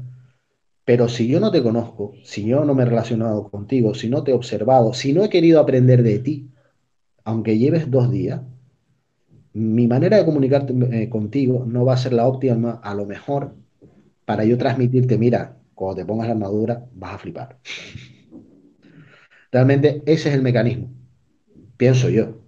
Sí, porque además es muy importante que, que yo, que por ejemplo, que yo he estado en tus clases y, y he visto que no hay esa obligación ni directa ni indirecta, que es como un proceso muy natural, que hay chicos que empiezan a entrenar y como cada uno su economía y sus capacidades, ¿no? Para, para poder Claro, solventar ese escollo, pero yo no veo esa, ese, ese forzar que sí he visto en otras disciplinas y que sí he visto en otras clases y que al final el alumno o la alumna se siente más una cartera con patas, hablando claro, Sí, que, sí. que un alumno, ¿no? Y, y yo eso, por ejemplo, no, no lo vi contigo, no veo que tú fuerces, no, me compras a mí, me- esto a mí, y sacas, porque tú hablando claro, podrías sacar un, un rédito económico, por ejemplo, vendiendo armaduras o vendiendo shinai o Claro, vendiendo...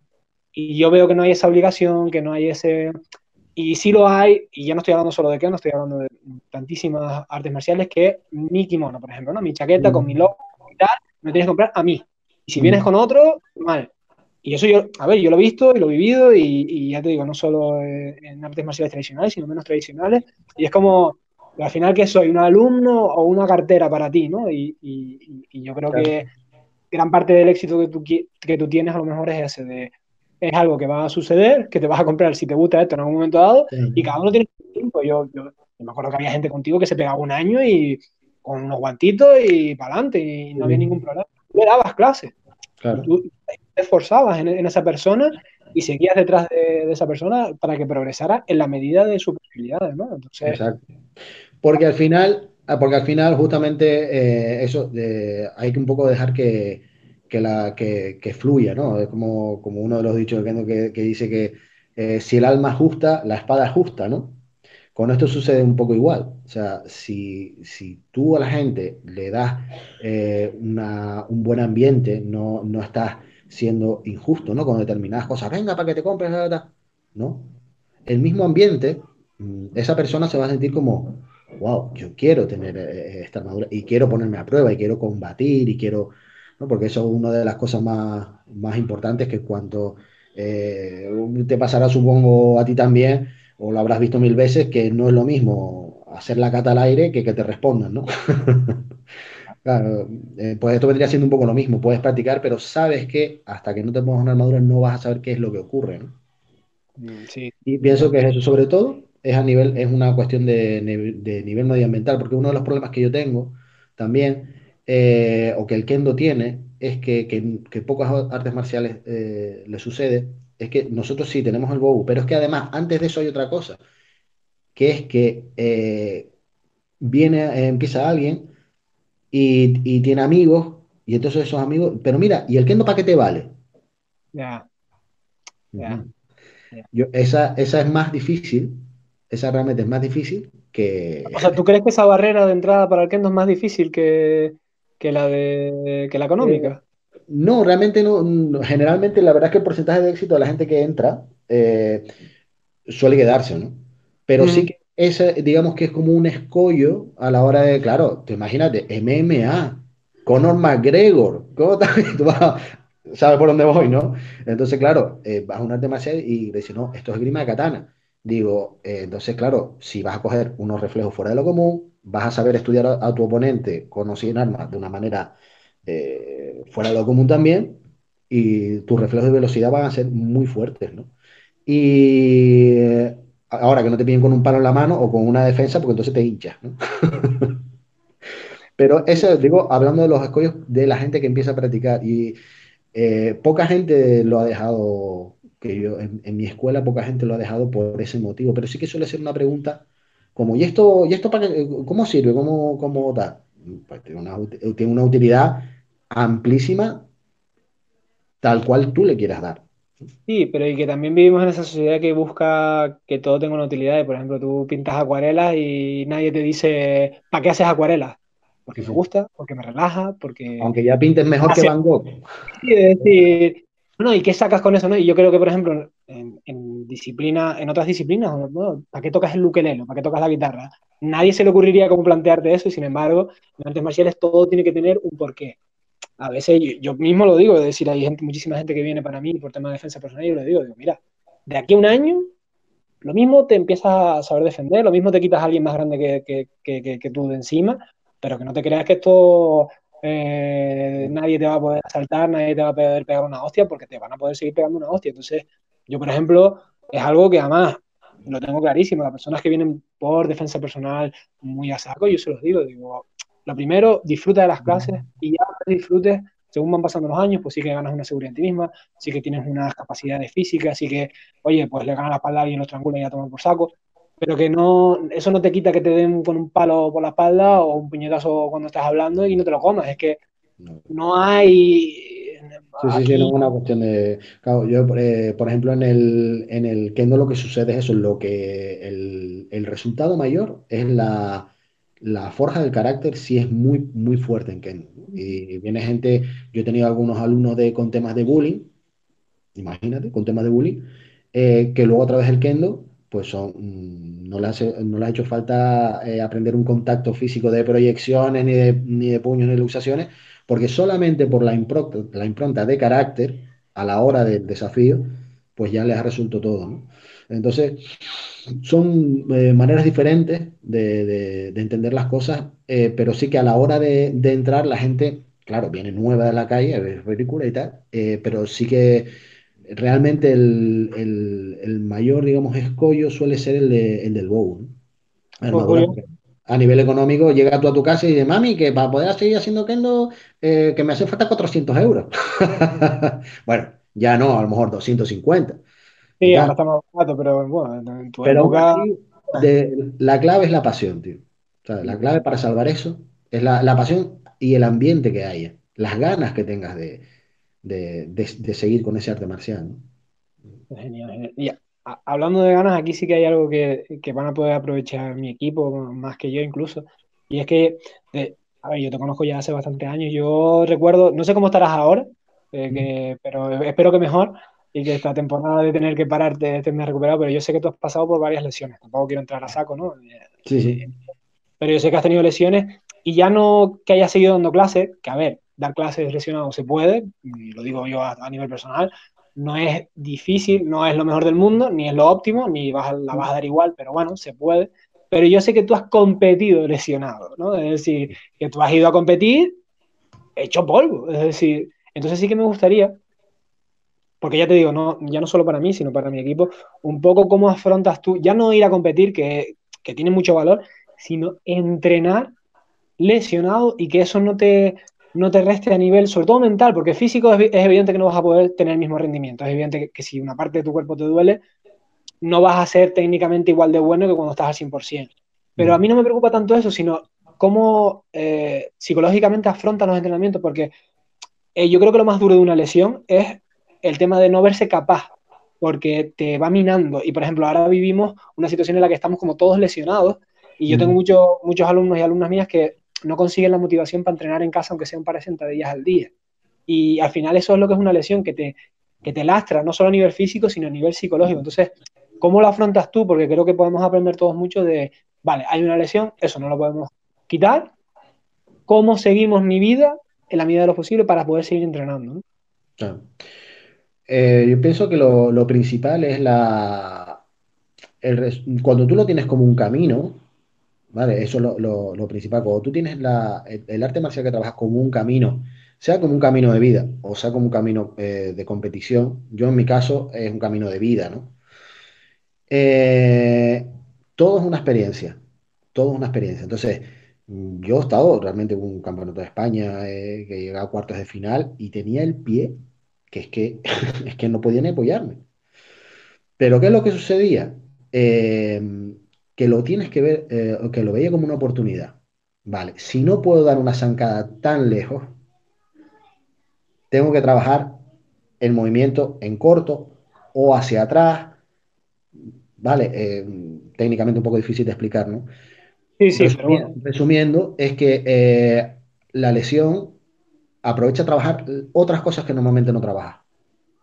Porque cuando tú tienes una, una lesión, tú tienes un patrón tienes un patrón de trabajo. Eh, yo que sé, en el que, por ejemplo, por decir algo, ¿no? Un, Oizuki y tienes el codo hecho un Cristo, no lo puedes tirar. Empiezas a trabajar otras cosas, si quieres. O si no, te quedas en tu casa y entonces pierdes el Oizuki y todo lo demás. Entonces, pienso que ese es el, enfoque que yo he llevado de una manera un poco inconsciente, o, no, inconsciente en el sentido de, no pensar, sino a nivel subconsciente, eh, no es un, ha sido más bien ese, tipo de, trabajo, ¿no? De decir, bueno, no puedo esto, pero, pero puedo hacer esto. Eh, no lo tengo en esta lesión, pero todo lo demás me ayuda, porque al final son registros, todos son registros.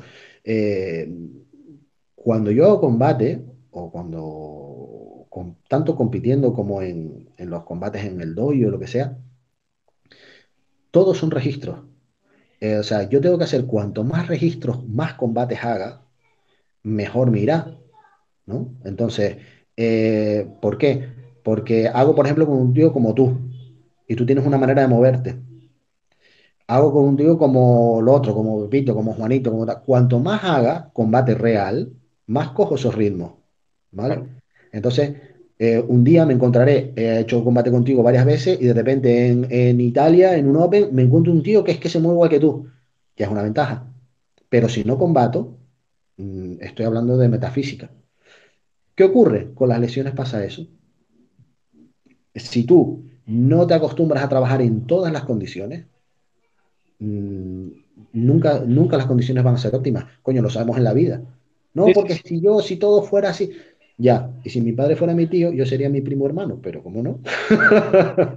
Entonces, trabajar, trabajar, eh, siempre adaptándote a las condiciones que tienes, porque nunca van a ser óptimas. Y eso te da después resultados también a nivel deportivo, a nivel equipo, a nivel todo. Yo, yo, hay una anécdota que a lo mejor te va a hacer gracia, que yo cuando em, yo estuve un año dando judo eh, a chicos con discapacidad, y antes de eso pues estuve estudiando mucho y demás, ¿no? Y, y yo vi, me acuerdo que vi hace un montón de años judo paralímpico, que es ciegos, ¿no? Entonces yo lo estaba viendo y digo, ay, digo, contra, una reposición, ¿no? De las Olimpiadas, ¿no? Porque había sido año olímpico. Y yo dije, ah, qué guay, una reposición, ¿no? En la tele. Entonces, me pongo a verlo y digo, coño, qué nivel estaba. Y en esto que, digo, coño, la cara de los chicos es como rara, ¿no? Es decir, ¿qué les pasa en la cara? Se golpearon. cuando lo hacen un esto, ves que tenían pues deformaciones, como cataratas, tal, y yo decía, y la única diferencia era que eh, los entrenadores tenían que juntarlos, ¿no? Es decir, no, eh, el judo paralímpico no se, se empieza ya agarrado, no hay eh, separación, ¿no? Pero más allá de esa, de, de, de, eso, es decir, más allá de la lucha de agarre, que parten de un agarre ya predeterminado, el nivel es el mismo. Entonces yo, por ejemplo, con los míos, no siempre, pero de vez en cuando, hacemos un juego que es ya en el suelo, agarrado, con los ojos cerrados. ¿Por qué? Porque yo les digo, si te dan un codo en la calle y se te llena el ojo de sangre, no vas a ver, y vale, no le vas a poder golpear porque no lo ves, porque es imposible. Pero por lo menos agarrado, poder escapar sin ver, por lo menos volver a ponerte de pie e ir a tiendas a buscar una salida, vas a poder. Entonces, me acuerdo que un alumno en la competición me dijo, Joshua, lo de entrenar con los ojos cerrados funciona. ¿Por qué? Porque se le echó la chaqueta encima, no veía nada y consiguió dominar la situación, ponérsela encima y bueno, de hecho ganó la lucha, ¿no? Y, se pegó media lucha con, con, la chaqueta por encima sin ver, medio asfixiado por su propia chaqueta y aún así ganó. Entonces él dijo, esto funciona y son las locuras que a uno se le ocurren por, por hacer la clase un poco más divertida, por salir de, de, de, esa zona de confort que creo que tú era a lo que te referías, ¿no? Y, y yo creo que está muy interesante porque tú dices, además todos vamos para viejos también, es decir, tú no vas a estar toda la vida luchando como luchas con 30 o con 20 años, porque tu cuerpo va a cambiar y tú tienes que adaptarte a tu nuevo cuerpo. Es decir, con 40 vas a tener que luchar de una forma, con 50 de otra, con 60 de otra, y cada vez vas a ir eh, evolucionando un poco. Yo hay una cosa que sí que te quería preguntar, porque ahora me acuerdo, eh, hablando un poco de competición, en Kendo, Nico, ¿nos puedes explicar? Porque a lo mejor yo estoy equivocado, pero esto puede ser muy interesante y además muy distinto para, para muchos que, entre, que, que luchamos en, en competiciones artes marciales, y es que, corrígeme si equivoco, no hay ni categorías de peso, ni categorías de género, y de edad tampoco. ¿O de edad sí? Hay género y hay edad. Ah, vale, vale, vale. Pero, pero en bloque, ¿eh? O sea, son bloques muy amplios, ¿vale? Es decir, hay eh, eh, infantil, junior de 15 a, a 17, inclusive, ¿no? De 15 a 17, y adultos es 18 para arriba. Wow. Wow. 18 para arriba. Entonces, claro, te puedes encontrar tamacos viejos como yo compitiendo eso con, con, chavales de 19, 20 años y tienes que adaptar. Eso para mí es la mayor riqueza que hay, porque, porque es y, peso y, altura, y, peso y, altura, ¿no? Es decir, que tú te puedes enfrentar a un tipo de metro 95 y, y la vida. Y eso me parece si lo puedes explicar un poco, porque a mí, a ver, eh, evidentemente en un deporte a lo mejor como el judo, como el jiu se te monta, a ver, y yo, y yo mi, entrenador de judo pesa 20 kilos a lo mejor más que yo, y es una faena, a ver, eh, siempre lo decimos, la, talla importa, la talla importa. Pero el kendo de alguna forma, gracias a, la distancia distinta, ¿no? A, la, la, distancia del arma, se generan luchas interesantes. Yo no he visto mucho, pero sí he visto luchas de, a lo mejor, por ejemplo, ¿no? Eh, una persona muy bajita con una persona muy alta, y oye, Mm, cuidado, ¿eh? Y me resulta interesante que nos lo expliques un poco por qué y por qué sí funciona en Kendo. Eso, por ejemplo, es una de las cosas que más me gusta en Kendo porque es la vida. Sí, sí, sí. Es la vida. Para mí no podemos, eh, o, no se debería hablar de un arte marcial si no es extrapolable a la vida. Entonces, ¿tú qué te vas a encontrar en la vida? Lo mismo que lo, en Kendo tampoco hay cinturones, como sabes. O sea, hay cinturones, pero no se, no se exhiben. Cada uno sabe qué tiene. ¿Por qué? Porque tú cuando te encuentres con un problema en la vida, no vas a saber que, o con un loco en la calle, tú no vas a saber si está loco, si no, tú te vas a tener que adaptar. Entonces el kendo en ese aspecto, en esa filosofía, eh, sucede lo mismo. Eh, gente de eh, diferente edad o un tipo que es muy grande, pues te tienes que buscar la vida. ¿Dónde le puedo cortar? Sin que tal. ¿Cuáles son mis armas para poder competir con él?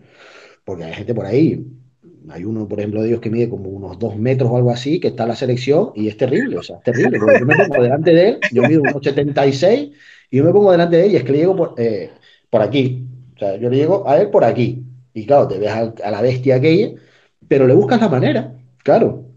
Le buscas la manera, le buscas la, la forma. Y, y después por género, porque sí que con eh, sucede con, la, con, las armas, eh, está el género femenino y, y, masculino, ¿no? Cuando no hay muchos competidores sí se fusiona, se hace mixto, ¿no?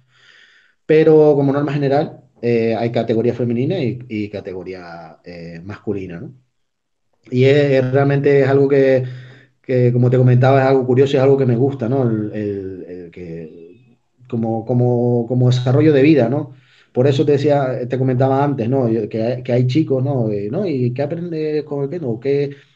Pues mira, una de las cosas es los arrestos para batirte. Sí, El sí. que te pongan, te da igual. Claro, y eso después pues imprime el carácter, ¿no? A la hora de, de hacer las cosas. Nosotros en gimnasio, a ver, en gimnasio sí que luchas con gente más grande, más pequeña, ¿no? Pero, y después en Jiu-Jitsu sí que hay open weight, ¿no? Categorías más o menos que no es todo absoluto, pero sí que hay dos mitades a lo mejor, ¿no? De, de mitad, de abajo hasta la mitad y de la mitad hasta arriba, ¿no? Y sí que, a ver, más o menos, al final, pues de repente hay sorpresas, ¿no? De repente uno de los chiquitines gana, uno de los grandes. Y después en el gimnasio lo que tú dices, hay que sobrevivir porque te van Claro, con más grandes, se te tira encima y te tienes que fastidiar. claro, claro, claro, claro. Pero justamente es Pero eso, que es es, como, que es raro, hay pocas artes marciales que hagan eso, muy, muy, muy pocas, muy pocas. claro, Realmente eso pienso que es una de las cuestiones tradicionales, pienso, ¿no? De, de decir, de, de, bueno, eh, se puede, eh, a nivel tradicional, el, el- el que es un combate, no es deportivizado, ¿no? O sea, es combate, es, es combate, o sea, es un combate, vamos a matarnos, vamos a matarnos. Entonces, te puedes, la realidad es que te encontrabas con cualquiera, como puede pasar en defensa personal en la calle, ¿no? Hoy en día te vas a encontrar con cualquier persona, ¿no? Entonces, pues con la esgrima de katana, pues también periodo Edo y la edad feudal, pues también te encontrabas a cualquiera, qué, diablos, ¿no? Entonces, para mí, por eso es uno de los, de la, de, como, como artista marcial, eh, de, un, de un- de un deporte de contacto, ¿no? Así, eh, por eso para mí es como eh, un, un camino de vida en ese aspecto, ¿no? Es decir, esto te, te prepara realmente para, para el combate, el estudio del combate. Es apasionante. O sea, yo, por ejemplo, artes marciales que no tengan combate propiamente dicho, pienso que se, se- pierden mucho, ¿no? Ellos mismos, ¿no? Decir, porque es un mundo tan amplio, el, combate en sí mismo, desde el, movimiento de los ojos, la forma de moverse, el desplazamiento, eh, si se te estás convirtiendo en un fásmido o no, ¿sabes? Si me estás haciendo entender que no sabes mucho y me la vas a hacer, para mí eso es el ajedrez, el ajedrez puro, ¿no? De- de- en estado puro, ¿no? Y pienso que es una, eh, que es una de las mejores cosas que tiene el kendo es esa, ¿no? Como Sí. si, al gustarte el combate y demás, el poder disfrutarlo de esa manera, hacer ese estudio, ¿no?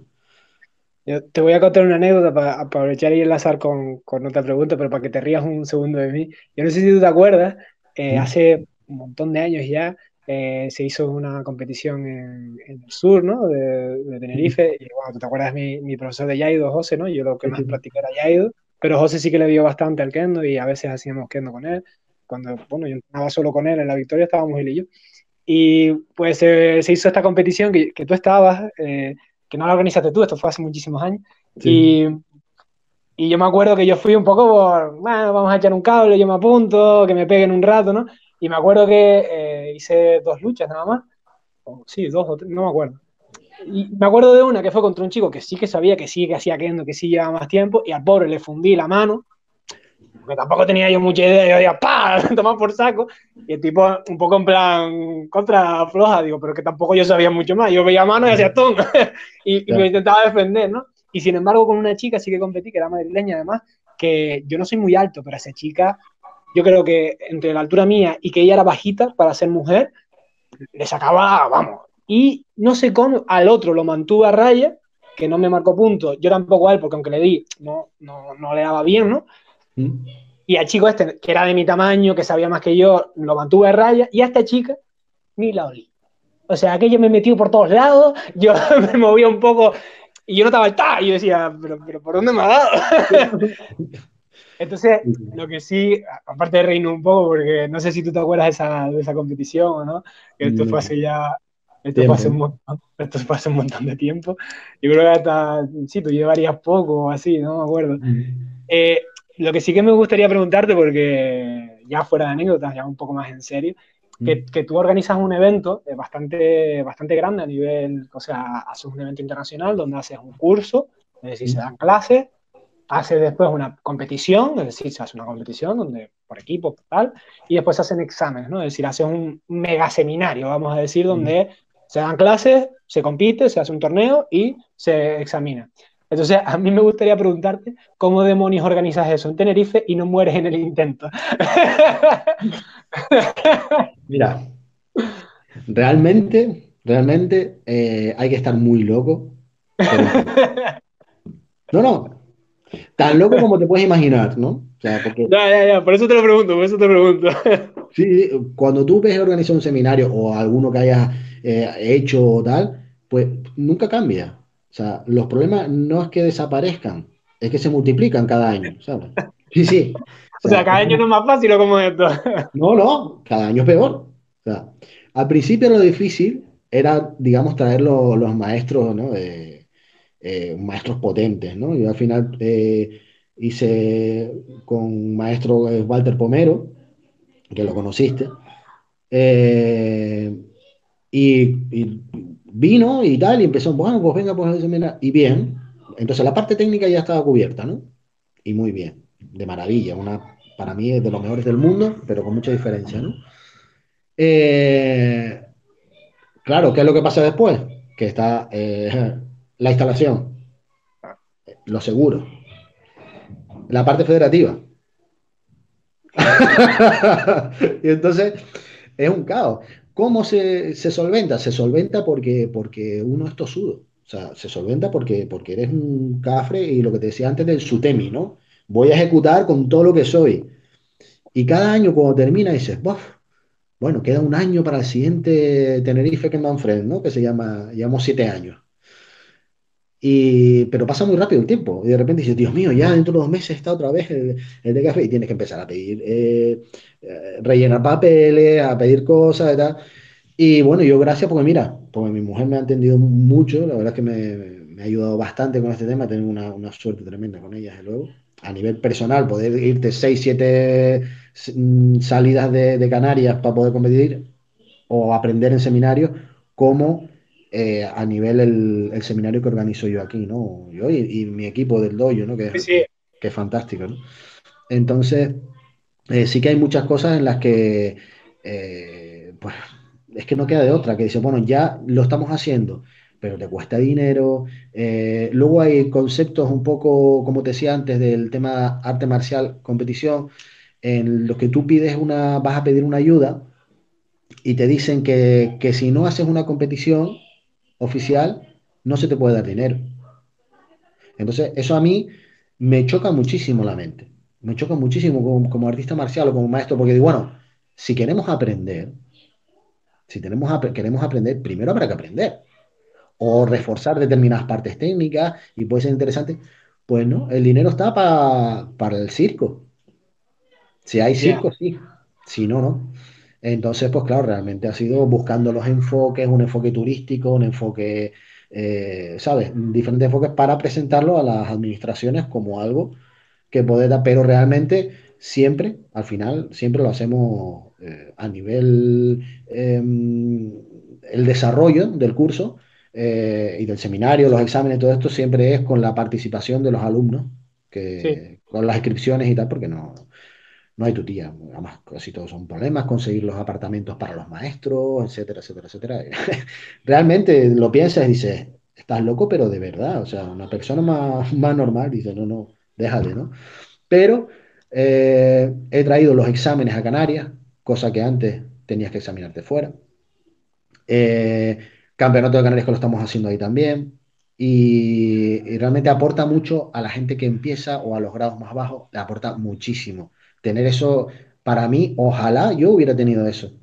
Y ojalá hoy eh, pudiera disfrutarlo. De verdad, de verdad, ¿no? Porque al final es algo que haces por la gente, ¿no? Por el, por el arte marcial, por el propio kendo, porque progrese, porque la cosa funcione. Y sin embargo a la gente le gusta, lo que le gusta es ponerte zancadillas, ¿no? Entonces, pero bueno, me da igual, porque como decía eh, este maestro, Walter Pomero, Dios bendiga a mis enemigos porque ellos me hacen ser mejor, ¿no? Sí, sí, sí, al final estas cosas salen por lo que tú dices, cabeza energía y, y todas Claro, las trabajas que cada año salga mejor. Yo después me gustaría preguntarte por el tema de las ayudas, porque me parece muy interesante a nivel personal y, y- y de mi equipo hablar sobre sí. eso. Pero sí me gustaría preguntarte, después de siete años, me imagino la respuesta, ¿te compensa, Nico?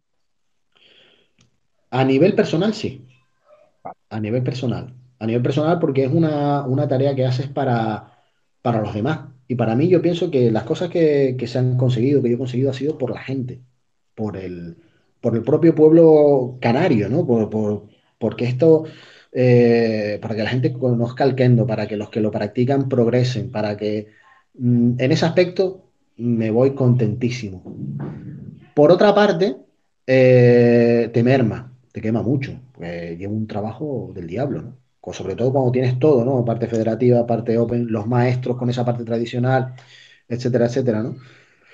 Compensa eso a, a nivel personal eh, de, de, bondad, digamos, ¿no? De, de- de poder acercar el Keno, como el caso del Yaido, ¿te acuerdas? De poder acercar eso a la gente, ¿no? A la gente que, que, que apasiona esto, ¿no? Y, y nada más, porque el resto no... No, está claro, a ver, está claro que es durísimo, pero vamos, que, que, que dice mucho de la pasión que tienes tú y tu equipo por, por el arte Mm, marcial, porque yo sé que no es nada fácil. De hecho, lo quería un poco hablar por también darle valor eso a ti y a, tu equipo, que, que sé que se meten un curro tremendo y que muchas veces cuando vamos a un evento, ya no estoy hablando solo de artes marciales, porque puede ser, por ejemplo, un concierto, ¿no?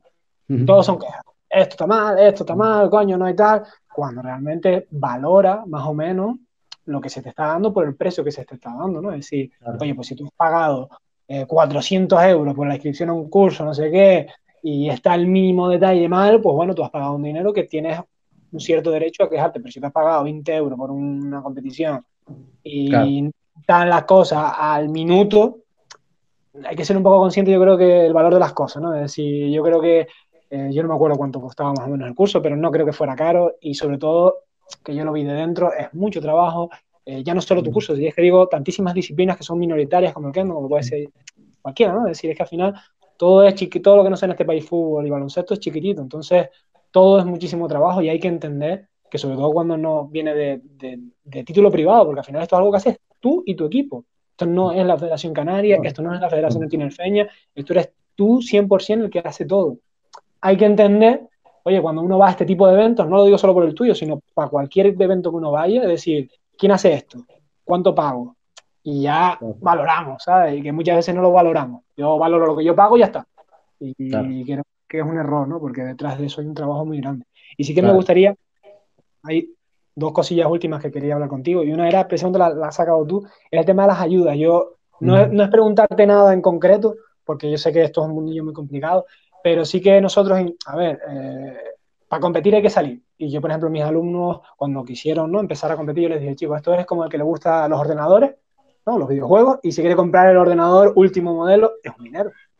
Tú lo disfrutas, pero es dinero tirado a la basura porque es entretenimiento, ¿no? Entonces, las competiciones para mí tienen un desarrollo personal, tienen, te hacen crecer como persona, hasta a nivel de defensa personal, te ponen en una situación chunga, con mucho estrés, ¿qué tal? O sea, tienen muchísimos valores, pero es un hobby, es un lujo, ¿no? Es decir, es dinero gastado. ujú, Pero también es deporte y también yo creo que las instituciones deberían de echar un poco un cable. Yo no sé, eh, porque además yo sé que ustedes salen un montón, porque al final entiendo como nosotros tenéis que salir para competiciones chachi, tenéis que salir de aquí de, de Canarias. sí. Y yo no sé cómo lo haces tú, cómo lo manejas con tu equipo, eh, cómo, cuánto se buscan la vida ellos y ellas, cuánto puedes hacer tú como entrenador. Un poco que nos hables un poco eh, en generalidad, no hace falta que entremos de No, ayuntamiento. realmente, cuando yo organizo el, equipo, incluso a nivel doyo o a nivel federativo, ¿no? Eh, pues dentro de la federación, pues, pues ahora ostento el título de director técnico de la Canaria, pero no tiene nada que ver una cosa con la otra. O sea, eso es más trabajo, punto, ¿eh? O sea, me refiero que no, a la hora de hacerlo a nivel doyo club o a nivel federa- eh, a nivel selección canaria, eh, el tema está en que mm, todo parte de cada uno, ¿vale? Todo. Es decir, cuando vas a un Open, eh, si vas a un Open X, pues, el Open de París, que es un Open muy potente, al, eh, al ser Open, al ser abierto, no te cubre eh, federación y tampoco te cubre a nivel gubernamental, porque a nivel gubernamental te van a cubrir los que son oficiales, Vale. ¿vale? Eh, entonces, siendo oficial, siendo un campeonato de España o siendo un campeonato de, de- de Aragón, pero federativo, Sí, la Copa de España, por ejemplo, ¿no? Por- en- en- sí, en Kendo no, no hay, sé lo que es la ¿No? Copa de España, no, en Kendo es campeonato de España, solo hay uno al año. ¿Y no hay copas? No, lo que hay son open. Lo que sí hay son open. ¿Sabes? Open de para aquí, para allá, de todo eso. Los open es lo que tú dices. mm, Claro, Tiene mucho, tiene mucho valor organizarlo, lo que estábamos hablando. Pero claro, no te sirve para instituciones oficiales. exacto. Para institución oficial tiene que ser oficiales nada más, ¿no? Entonces, Campeonato de Canarias, Campeonato de España. Cuando vas a Península, el- el- tienes una ayuda eh, para el desplazamiento y para el desplazamiento dentro de lo que es la comunidad. Por ejemplo, tú vas a Madrid y coges un taxi del aeropuerto al hotel, eso te lo cubre el, eso te lo, supuestamente te lo paga, ¿vale? Y se hace, por lo menos hasta hace dos años o un año, era tri- el, trim- el pago trimestral. ¿Qué pasa? Que es a posteriori y es durante un periodo chiquitito. Entonces, ¿sabes cómo va esto? O estás pendiente con todas las facturas para ir a deportes, presentarlo y se te paga a X tiempo o no. Realmente esto es un problema, porque las familias que necesitan dinero necesitan el dinero ahora para pagar el pasaje. Lo que pasa es que vivimos en una economía en la que sumergida, en la que todo el mundo pues tiene un primo, un hermano, tal, que a ver si me presta el dinero y ya después si me lo da, pues lo devolvemos o lo, devuelvo o lo que sea. Pero sí que a esos niveles eh, es complicado, igual que a nivel, eh, como te decía antes, hacer un seminario aquí eh, tiene que tener unos patrones determinados para que pueda optar a una subvención. Subvención que eh, se abre un plazo pequeño al año, que a lo mejor es, eh, se abre el plazo el lunes, se termina el viernes y, y se publica el viernes anterior, que no te da tiempo ni recoger la documentación, ¿no? Ya, ya sabemos cómo funciona eh, este país a estos niveles, ¿no? Sí las hay, pero encontrarlas, si no conoces a la gente adecuada, es complicado. En el caso nuestro, pues nosotros hemos tenido que vender dulces, por ejemplo, vale. ¿sí? O sea, eh, hombres como Castillo, mujeres como Castillo con 20 años, 21 años y vendiendo los dulces. Se lo han pasado estupendo y se han comido la mitad. Pero han tenido que hacerlo, ¿no? Que son a- alumnos. Y realmente, si no fuera por ellos, yo no estaba aquí. Si no fuera Sí, por el, por el equipo, ni a nivel, eh, ni a nivel internacional, ni a nivel el seminario internacional de aquí, ¿no? Porque lleva muchísimo trabajo. Eh, eso es con respecto a las subvenciones. Resumen, eh, hay que partir de la base que el 95% hay que poner. pues, Otra opción buena es un sponsor. Eh, nosotros, por ejemplo, ahora mismo tenemos un sponsor porque fue un alumno que yo tuve vale. que montó una empresa, dejó el kendo, montó una empresa y, y vino años después, coño, Nico, me gustaría promocionarlos un poco y tal. Digo, Dios mío, los ¿Quién es? dioses ¿Y del quién es? kendo, me- los dioses del kendo me han escuchado, ¿no? Nómbralo, nómbralo, nómbralo, hombre. Sí, se llama eh, eh, 360, una empresa de, pequeña de construcciones. Y, y la verdad es que Rubén se llama, el gerente, que es el que fue alumno, alumno. Y, y genial eso como, como persona, preocuparse de esa manera por un deporte minoritario y por, por apoyar y por tal. La verdad es que eh, ha sido muy bien, fantástico. Tanto es así, su honestidad, que em, hay un formato que es para que después ellos se puedan eh, presentarlo para descontarlo a la final de año, los dividendos, de, descontarlo de Hacienda y de, de- de- Y en este caso no era descontable y cuando se enteró, él siguió tirando para adelante. ¿Sabes? Wow. que uno piensa, dice, bueno, esto será porque se querrán descontar. Fantástico también, ¿no? Pero quiero decir su gesto que era, era real, ¿no? Esto eh, real y la verdad es que, que bien, que en ese sentido pues se agradece, ¿no? Y la federación, eh, cuando, cuando en determinados casos, a lo mejor a, a posteriori, si se hace por la, ¿te acuerdas? La agencia de viaje y tal, pues a veces puede eh, cubrir alguna cosa, pero, pero vamos, no es la, no es la norma, ¿no? Hay que, hay que currárselo a tope. Pues muy bien, oye, pues Rubén, eres un máquina, desde aquí te digo ya. Sí, sí, sí. No, pero bien, no. Ahora fuera de Barcelona, esas cosas sí que es verdad que hay que darles valor porque, porque la gente las hace porque quiere. Y, y, y, sí- y demuestra por fortuna que todavía queda gente buena en este mundo y, y hay que darle un montón de valor. Ah, por, por terminar, Nico, por, por decir un último, eh, una última pregunta, ya que, ya que hemos hablado de Kendo, hemos visto tu opinión al respecto, nos has explicado un poco. Sí que me gustaría para terminar, ya que al final yo también hago un arte marcial japonesa y hay mucha gente de mi equipo, igual que yo, que, que somos apasionados de la cultura japonesa, de, de sus tradiciones y demás.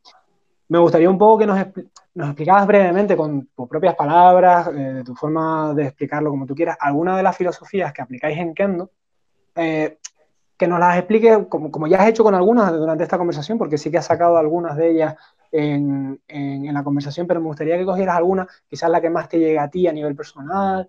No tiene por qué ser ni, ni, ni siquiera muy aplicable dentro de las artes marciales, ¿no? Es decir, algo que hayas aprendido de cultura, ¿no? De la filosofía japonesa, que, que te hayas, por cualquier motivo, eh, llegado un poco más, ¿no? Significativamente a, a ti como persona, ¿no? Que la explica. Pues yo pienso que eh, dentro de las diferentes que eh, diferentes premisas que hay, que no que hay muchas, ¿no? Como cualquier filosofía japonesa o arte marcial japonesa. una de las que más me, me, define la de, comentaba antes, la de Sutemi, ¿no? Que se refiere al, en la parte técnica a la, al ataque con todo lo que eres, con entrar con toda tu fuerza, no física, sino a nivel mental, espiritual, ¿no? En, eh, ejecutar hasta el final. Eso después va extrapolado en tu vida diaria a que si empiezas algo, termínalo. Eh, si te pones un objetivo, termínalo. Entonces, eh, esa parte eh, filosófica es un aprendizaje muy, muy bueno. ¿no? El, el, el, Sutemi, para mí Sutemi es muy importante. Y el, y el Kiken Tainoichi también, que es la espada, cuerpo y espíritu en un solo momento, que va un poco relacionado también con lo que te comentaba antes de Ichigo Ichie, todo aquí ahora. Aquí ahora es lo más importante, entiendo, aquí ahora es lo más importante. Y es esa parte un poco zen, porque si eh, tú y yo estamos aquí y ahora, y ahora es lo más importante que nos está sucediendo. ¿no? Entonces, eso después pasa también en los combates. Si la última vez que yo combatí no me entregué totalmente a ese combate, es un combate que estoy desperdiciando, es un momento que estoy desperdiciando. Si la última vez que hablé con alguien no estaba allí en aquel momento, no estaba en, eh, de verdad disfrutando aquel momento, he perdido el tiempo. Y eso se puede valorar ahora en esta cuarentena en la que dices, bueno, yo la verdad, eh, hubiera, o a lo mejor hubiera combatido de otra manera, ¿no? Yo hay una cosa que, que suelo trabajar mucho en clase, eh, que digo, bueno, señores, ejecuten la técnica que quieran como si fuera la última vez en sus vidas. Pues ahí, está su tema, ahí está su tema. Entonces, aquí y ahora, eso para mí es lo, una premisa fundamental que después se ha visto en esa parte deportiva, en esa parte de, de, do, de doyo, de crecimiento del doyo, porque hay que estar, ¿no? Y estar con todo. Y también es verdad que lo dijo Yoda el de Star Wars. Si lo vas a hacer, hazlo. Y si no, no lo hagas, no lo intentes. Bueno.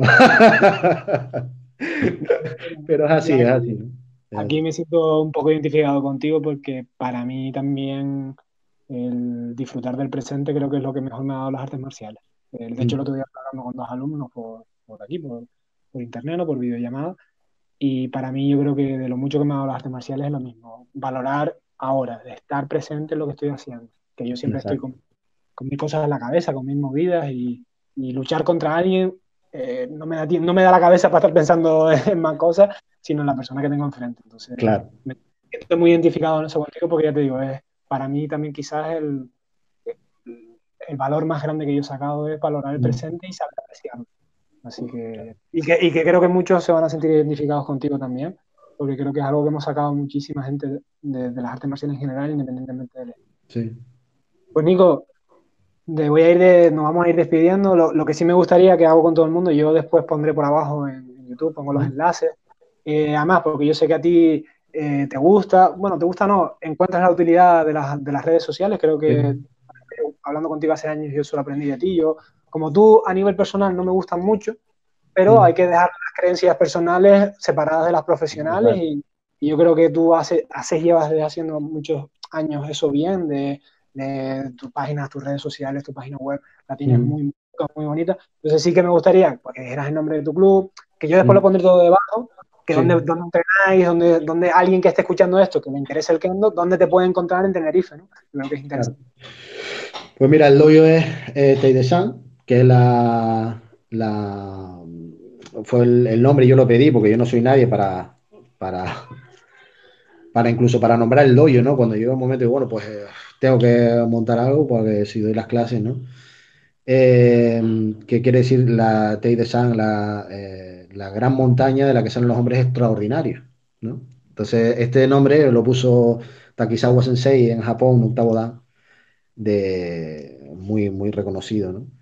Eh, de ahí el nombre de San Kendo, eh, que damos clases en Santa Cruz, en el, en, en Kiko Cabrera, en, en La Laguna, en el Colegio La Salle, y en Santa Úrsula, en el Jara Sport Center, ¿no? Y son los tres puntos donde ahora mismo estamos eh, entrenando. Bueno, ahora mismo no, no, pero Es normal cuando alguien esté escuchando este vídeo, cuando eh, estemos en entre comillas, pues Exacto. Exacto. Y, y nada, evidentemente quien, quien quiera venir a probar, eh, te digo, sobre todo incluso a nivel gente, artes, que- gente que ya viene de artes marciales, ¿no? Porque realmente es un, es un camino muy, muy, muy interesante, ¿no? Eh, sobre todo a nivel crecimiento, cre- crecimiento marcial, ¿no? Aprendes muchas cosas, ¿no? Para diferentes eh, motivos. Y luego en las redes sociales, eh, pues en Kendo Tenerife Teide-san y sí, en la y Teide-san en Instagram. Facebook, Kendo Tenerife Teide-san y Teide-san a secas en Instagram. Vale, de todas formas, ya digo, estará por abajo todos los enlaces, tanto de los gimnasios donde das clases como de las redes sociales. Y Nico, nos despedimos dándote muchas las gracias por, por- por sacarnos eh, un ratillo de esta, de esta- No, gracias, gracias a ti por la iniciativa, ¿no? Gracias a ti por la iniciativa de, de precisamente de eso, ¿no? De, de poder hablar, eh, tal, ¿no? Como hace, no hace mucho me hicieron un meme que, que ponía mi cara, ¿no? Y ponía una, una conversación de Kendo Infinita es una buena conversación. La verdad que a veces damos mucho la turra, pero se nos quiere, así que se nos perdona. Exacto, exacto.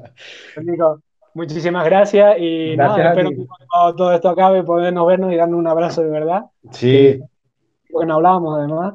Así que lo dicho, muchas gracias, Nico. Nos vemos. cuando quiera. Gracias a ti, Joshua, ¿eh? Gracias.